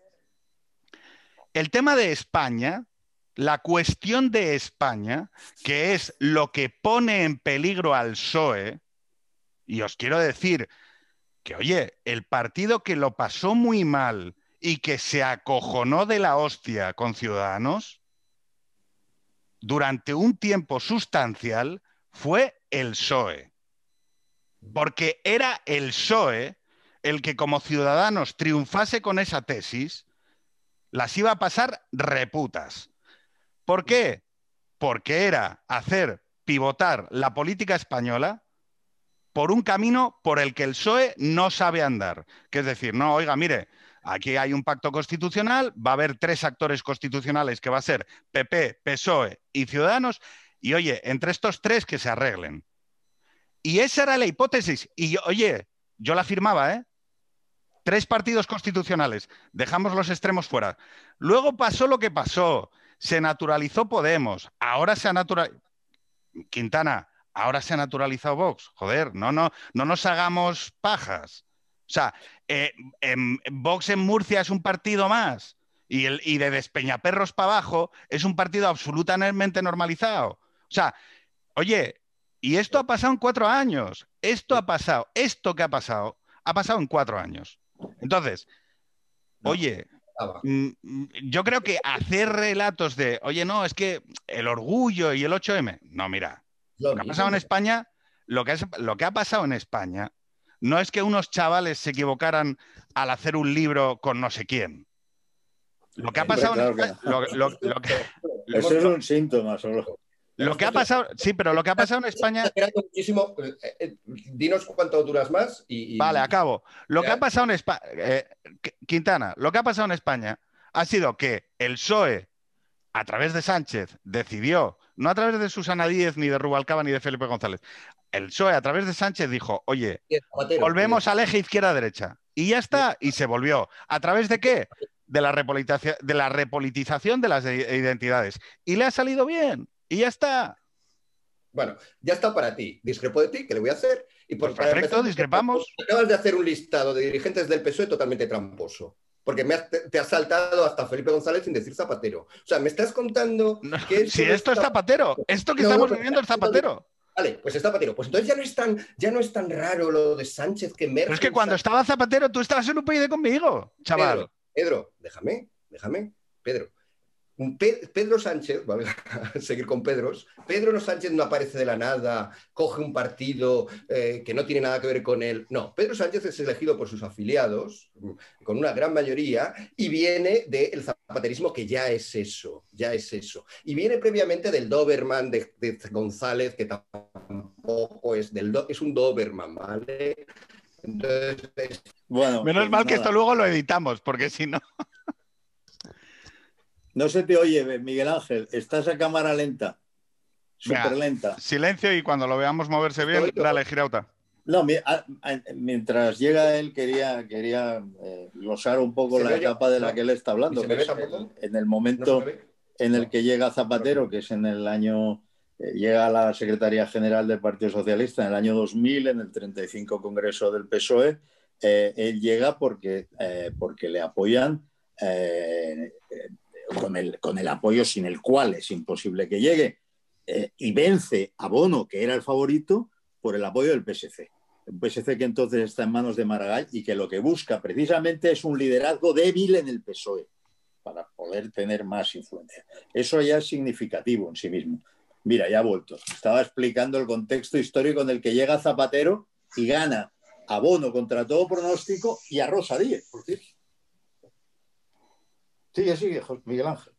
No, no, que te, he oído perfectamente. A ver, lo que estaba diciendo, ¿no? Bueno, lo has dicho tú porque te he oído. Eh, la cuestión es eh, que esta idea que yo pensaba, sinceramente, Pedro, que ya no compartías, de que de repente el PSOE es una cosa como más o menos súper presentable. Por cierto, eh, recomiendo leer, ni siquiera para irnos a González, sino más atrás, recomiendo leer a José María Marco. O sea, el PSOE, vamos a ver los problemas que ha tenido siempre con la idea de España. Si es que parece que algunos los estamos descubriendo todo ahora. O sea, pero bueno, no me voy a ir, no me voy a, ir a, la, Segunda República ni me voy a ir más allá.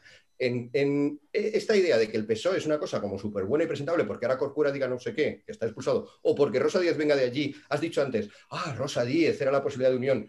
Vale, esa era la visión de Rosa Díez y esa era la visión nuestra desde UPyD, pero vuelvo a lo mismo. ¿Cuál era la visión del PSOE de Rosa Díez? Era la más odiada, la mujer más buscada en el odio de todos, precisamente porque había traicionado ese bloque. Y ese bloque son así. Los académicos que están ahí son así. Los intelectuales que están ahí. Pero si yo eso no lo niego, Miguel Ángel, no.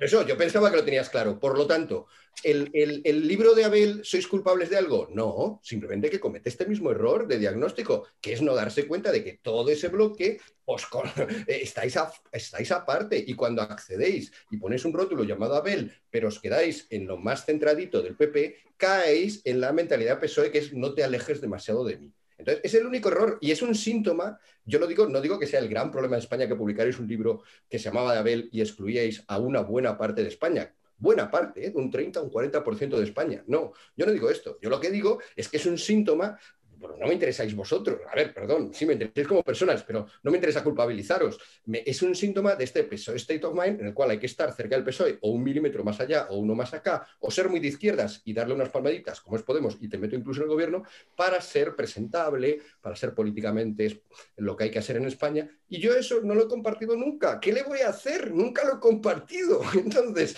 y creo que eso, y dices, ¿y por qué acabamos hablando de esto hablando de Cataluña? Lo hemos dicho al principio, porque Cataluña se mete en ese identitarismo promovido por la izquierda desde esa versión peculiar y hasta que no se resuelva ese identitarismo que abarca lo de Cataluña, que abarca el problema que tenemos con la izquierda, que abarca el problema que tenemos con el PSOE State of Mind, no se podrá avanzar a mi juicio. Y por eso yo quería hablar de las soluciones, porque creo que... Y, ese PSOE State of Mind también incluye sé español solo del matrimonio gay y de Almodóvar. ¿Vale? Eso también lo incluye, entre otras muchas cosas. Entonces, a lo mejor esto... pero... No hay que irse a otro extremo, no hay que decir, entonces tienes que ser de español gustándote los toros. No. Eh, Oye, pero, pero, pero Miguel Ángel, ¿por qué si alguien eh, tiene una manera de sentirse español que es la del matrimonio gay, ¿por qué habría que ascribirlo al PSOE o a nada?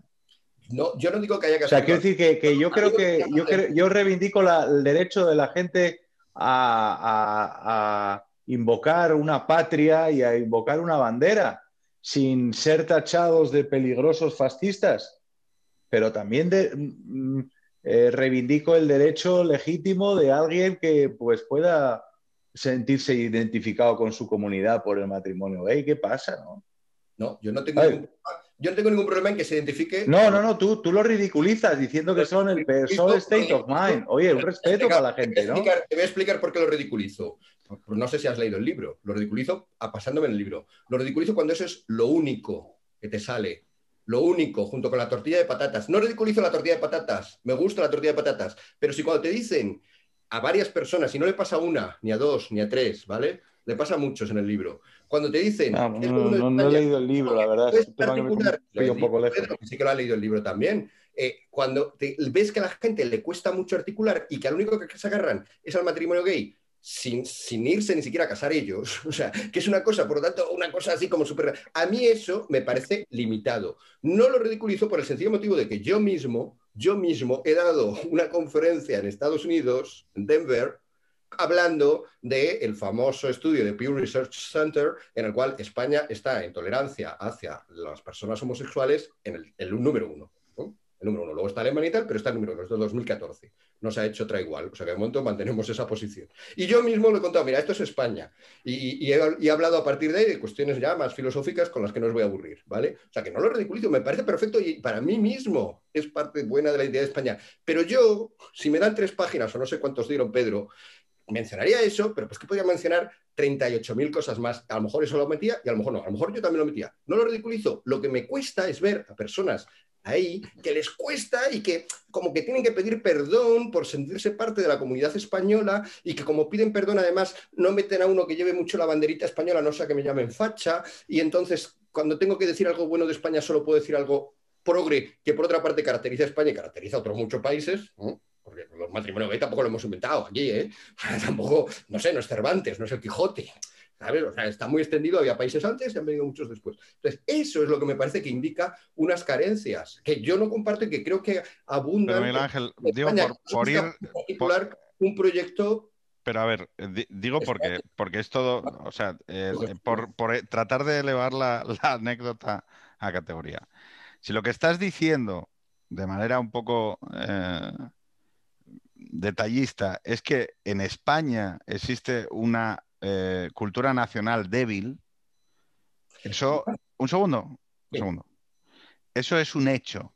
Eso es un hecho y además lo hemos hablado y lo hemos comentado y además, eh, si lo que estás diciendo es que eso es responsabilidad de no sé quién que ha escrito un libro, te diría, hombre, no. Yo creo que es un elemento que forma parte de la cultura eh, de nuestro país, que es que tiene un déficit a la hora de ascribirse a los símbolos nacionales. Y toda la simbología fuerte nacional, eh, y yo soy un ejemplo, y lo he dicho el, primero, yo mm, cuando voy a la mani del de constitucionalista de Cataluña, voy con una bandera de la OTAN. Y he explicado que la cultura de izquierdas en España es eh, esencialmente eh, deficitaria porque considera que exhibir las banderas nacionales o los símbolos nacionales es un síntoma de gente poco eh, estructurada, poco elegante, poco tal. Tal es así que cuando el Rubius decide irse a Andorra, eh, no hay nadie dentro de ese espectro, hoy en 2021, que diga, oiga, este señor debería estar pagando impuestos en España porque es español y forma parte de una comunidad que está formada por españoles, sino que se articula ese pensamiento, y lo hemos comentado, a través de elementos de desintermediación que actúan un poco como fantasmagorías, como que se colocan dentro de fantasmagorías, eh, entre el objeto que es España, la nación que es España y lo que se quiere representar. Bien, todo eso está ahí y lo hemos comentado repetidas veces. Si lo que me estás diciendo es que la hipótesis eh, liberales versus iliberales, que es una hipótesis que duró X años y que yo a día de hoy la considero periclitada, Ojo, quien le pone, quien la cierra esa tesis es se van a naturalizar los extremos y por lo tanto a partir de ahora no hay un conjunto centrista de valores que vamos a proteger y contra lo que vamos a hacer, que era la hipótesis de Macron. Joder, es que yo estaba allí, es que lo vi. Entonces, que era esa idea de el centro debe, debe regular, eso es una hipótesis que estuvo, que tuvo validez hasta que Sánchez dijo a tomar por el culo a bicicleta. Eh, Podemos eh, va a gobernar, va a entrar en los gobiernos y como entra Podemos, va a entrar Vox. Si, es que con absoluta normalidad y naturalidad. Entra Podemos, entra Vox. Y esto va a ser así. Y a partir de ahora en España va a haber dos mayorías, que va a ser izquierda y derecha, que van a iterarse. Bien, esto eran intervenciones finales porque llevamos ya dos horas y media de conversación.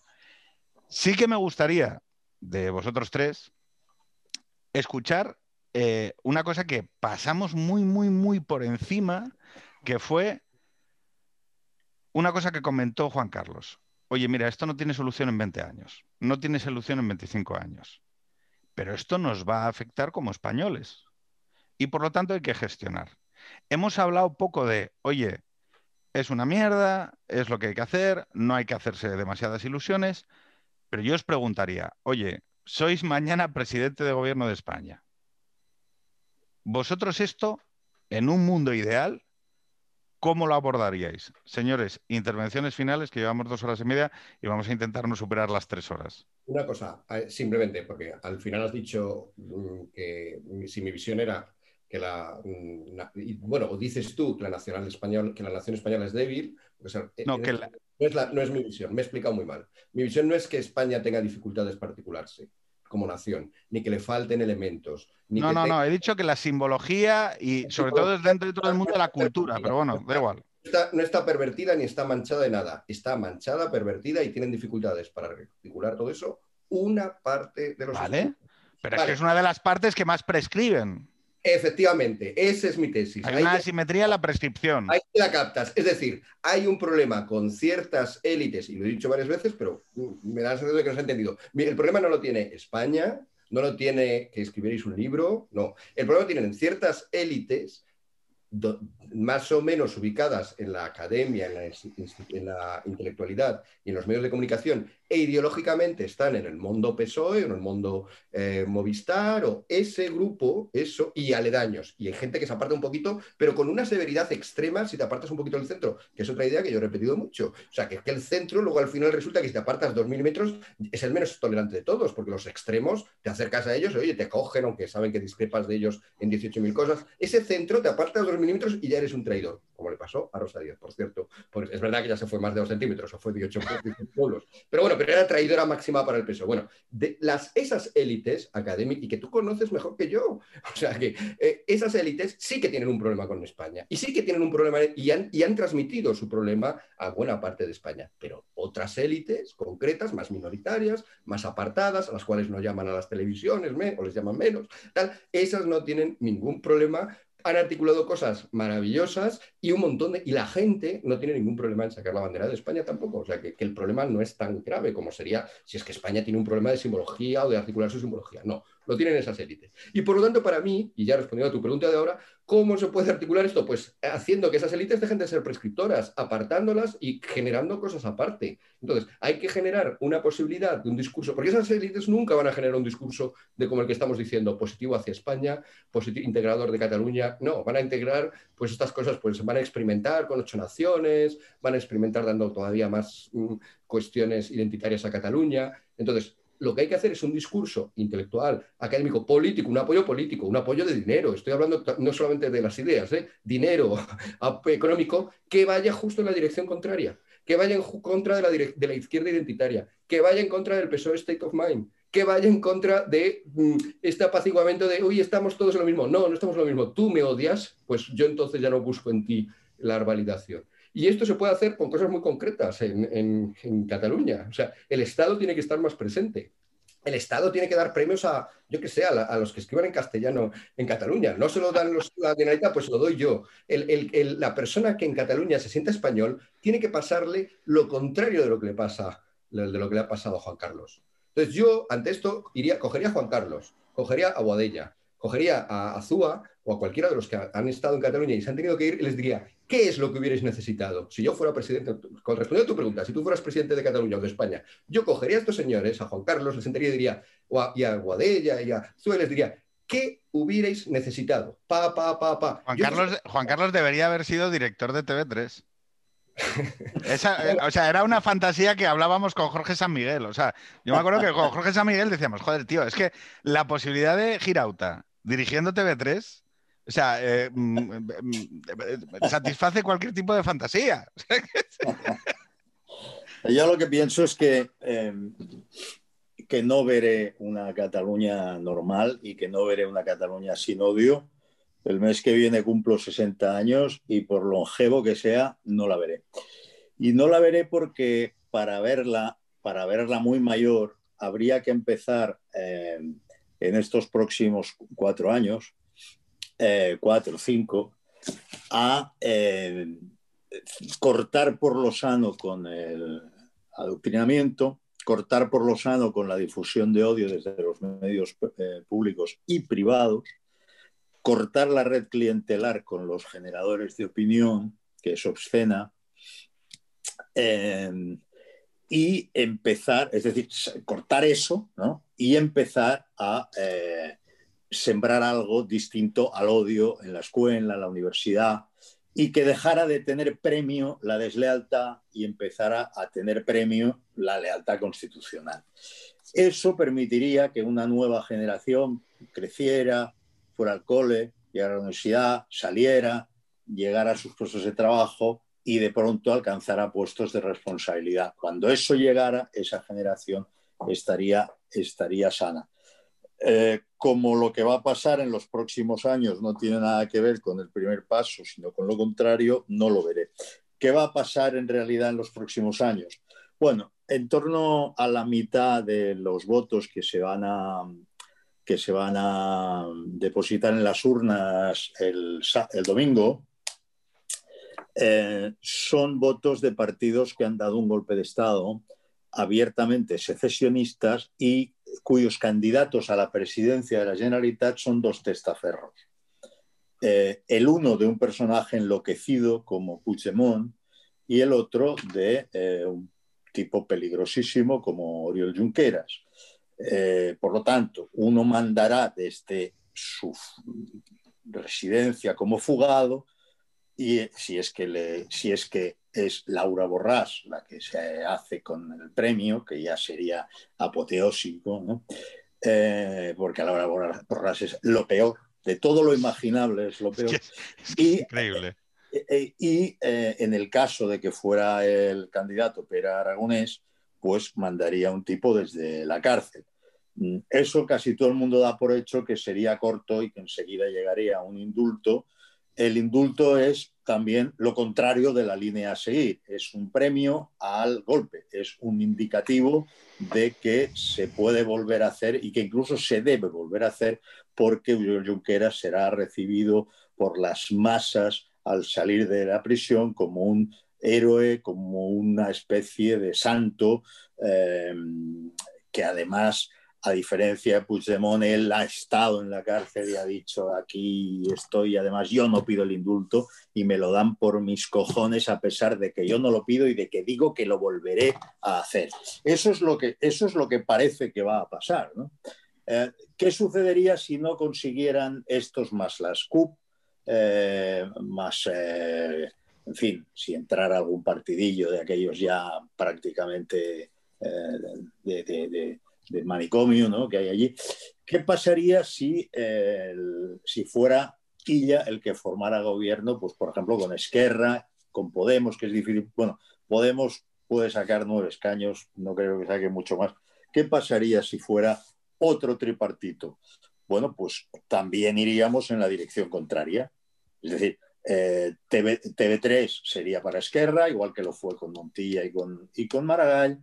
Eh, la escuela la controlaría Esquerra, igual que la controlaron con Maragall y con Montilla, eh, etcétera, etcétera. Es decir, que toda la construcción del imaginario seguiría quedando en manos de los golpistas y seguramente dejarían de decir turnarem a fe, pero mm, apretarían las tuercas en el sentido no ya del premio a un golpista, como era antes, sino del premio al golpismo. Es decir, em, Artur Mas llegó a reconocer que todo el proceso era un farol de póker para conseguir la hacienda propia eh, y, los, los, blindajes, y eso es exactamente lo que se conseguirá con un tripartito eh, presidido por ella. Entonces, como no hay más opción que, que estas, no veo más opción que estas, además, cuando hay una pandemia peligrosa, peligrosísima, se hace salir a la gente a reunirse 12 horas en sitios cerrados, a guardar cola y tal, eh, los que van a votar son los más locos. Es decir, la gente más razonable se queda en casa, no va a votar. Con lo cual es más que probable que la mayoría la consigan los separatistas sin más. Joder, qué escenarios. Chapu. No, no ha respondido a la pregunta, Juan Carlos. Sí, 155 durante varios años. Bueno, unos cinco o seis años, más o menos. No me parece una, no me parece una idea de olla, ¿eh? O sea, que decir, ni, lo descarto como escenario en, una España futura. se ha aprendido que el 155 corto es inútil. No, no, mira. 155, 5 o 6 años con un saneamiento de verdad. Y, para volver a tener la autonomía hay que demostrar eh, que se merece y que se merece y que ya está ahí. Si no, si no hay lealtad federal, no hay autogobierno. Chapu. un poco la idea de Vox, ¿no? Yo hay una cosa que ah, mucho más inmediata que plantearía, incluso abstrayéndome de, de mis posiciones, la más inmediata sería hacer lo que fuera para que la gobernabilidad, la propia supervivencia mía como gobierno, la tesitura en la que tú me has puesto, que abordo de frente sería eh, que terminar con, la cuestión de que, de que la gobernabilidad y mi propia vida política dependiera del apoyo de mis adversarios. Es decir, es, que eh, eh, el, círculo más vicioso de todos es justamente el haber buscado los presupuestos, el apoyo a los presupuestos generales del Estado en los tipos que estaban en los calabozos del, del Supremo. Eso lo emponzoña todo.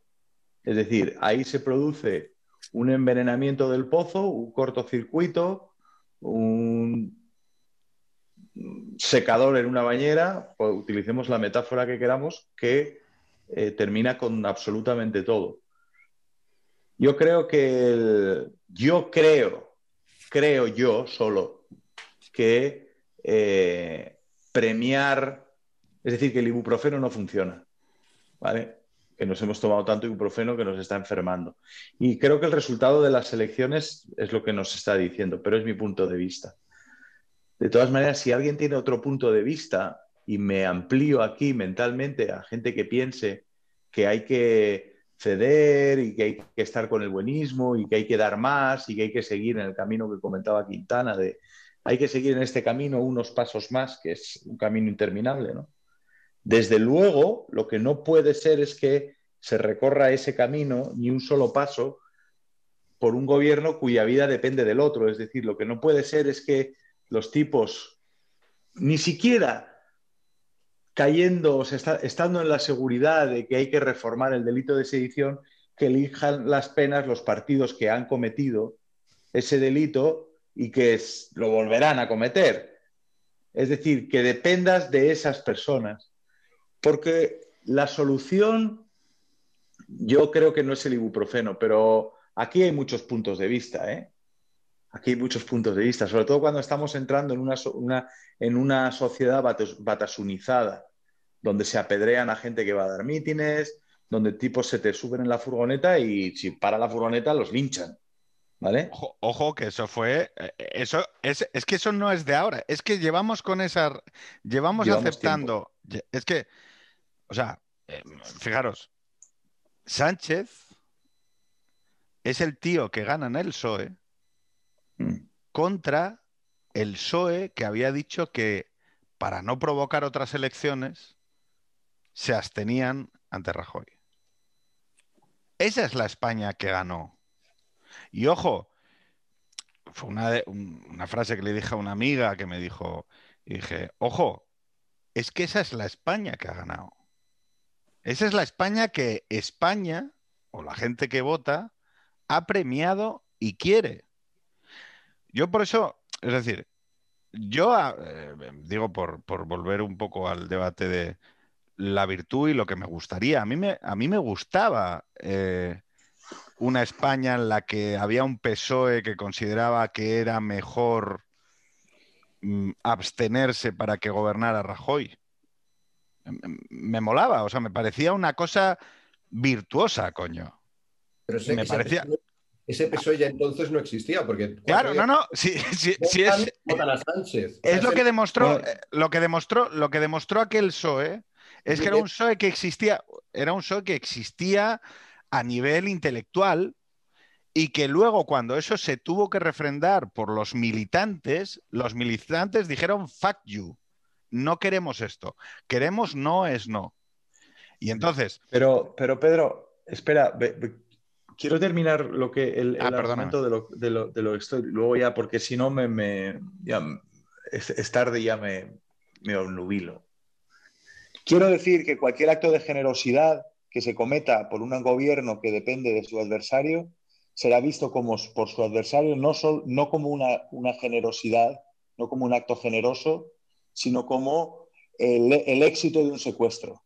Con lo mm. cual alimentará siempre a su adversario.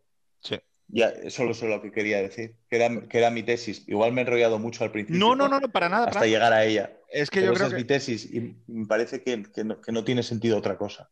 Es la tesis de la que es prisionera España.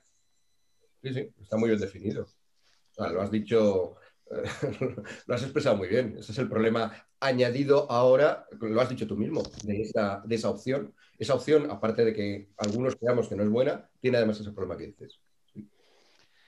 Pues chicos, eh, son casi tres horas de debate. Esperemos que esto lo escuchen no para animarse, evidentemente, eh, la gente que esté en las elecciones catalanas. De esto, de esta parte de...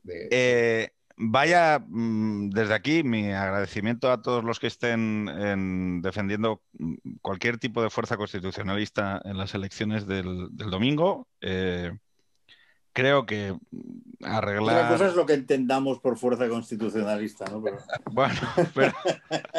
no, pero a ver, eh, hacer política en Cataluña, y lo sabéis, y, Juan Carlos es el que más lo sabe de esta mesa es jodido, es duro, y porque mm, si en algún sitio la cosa traspasa lo personal, es allí. Em, hay que darle ánimo a la peña, hay que decirles que esto es muy largo y que evidentemente no hay, no hay, no hay soluciones mágicas ni varitas, ¿no? Pero yo sigo pensando que, que sigue mereciendo la pena levantarse, ir a votar, votar porque España siga teniendo una constitución, siga siendo un país, por mucho que me cabré, por muy ingenuo que suene, em, hay que ir a votar. Que vayan con dos mascarillas o con una FFP3, porque es muy eh, temerario reunir gente en este momento. Exactamente. Eso, eh, eso también. Pues nada, señores, muchas gracias. Yo quiero decirle a Miguel Ángel que es febrero. El cuento que escribí en, la España de Abel se llamaba Febrero para Carmen. Es un cuento que le escribí a mi hija mayor, Carmen, eh, sobre el 23F, sobre cómo tres personas eh, decidieron no tirarse al suelo cuando unos hombres armados entraron en el Congreso de los Diputados y cómo ese gesto eh, salvó la dignidad de, todos nosotros, porque ellos no se tiraron al suelo como el resto de las personas que hicieron eran Gutiérrez Mellado, Adolfo Suárez y Carrillo. Y tengo que decir que en febrero de 2021 es el primer año en el que Carmen ha leído Febrero para Carmen. Hombre. Así que. Felicidades. Sirvió para algo el libro. Señores. Venga. Un abrazo. Vista. Un abrazo muy fuerte. Buenas noches. Buenas noches. Buenas noches.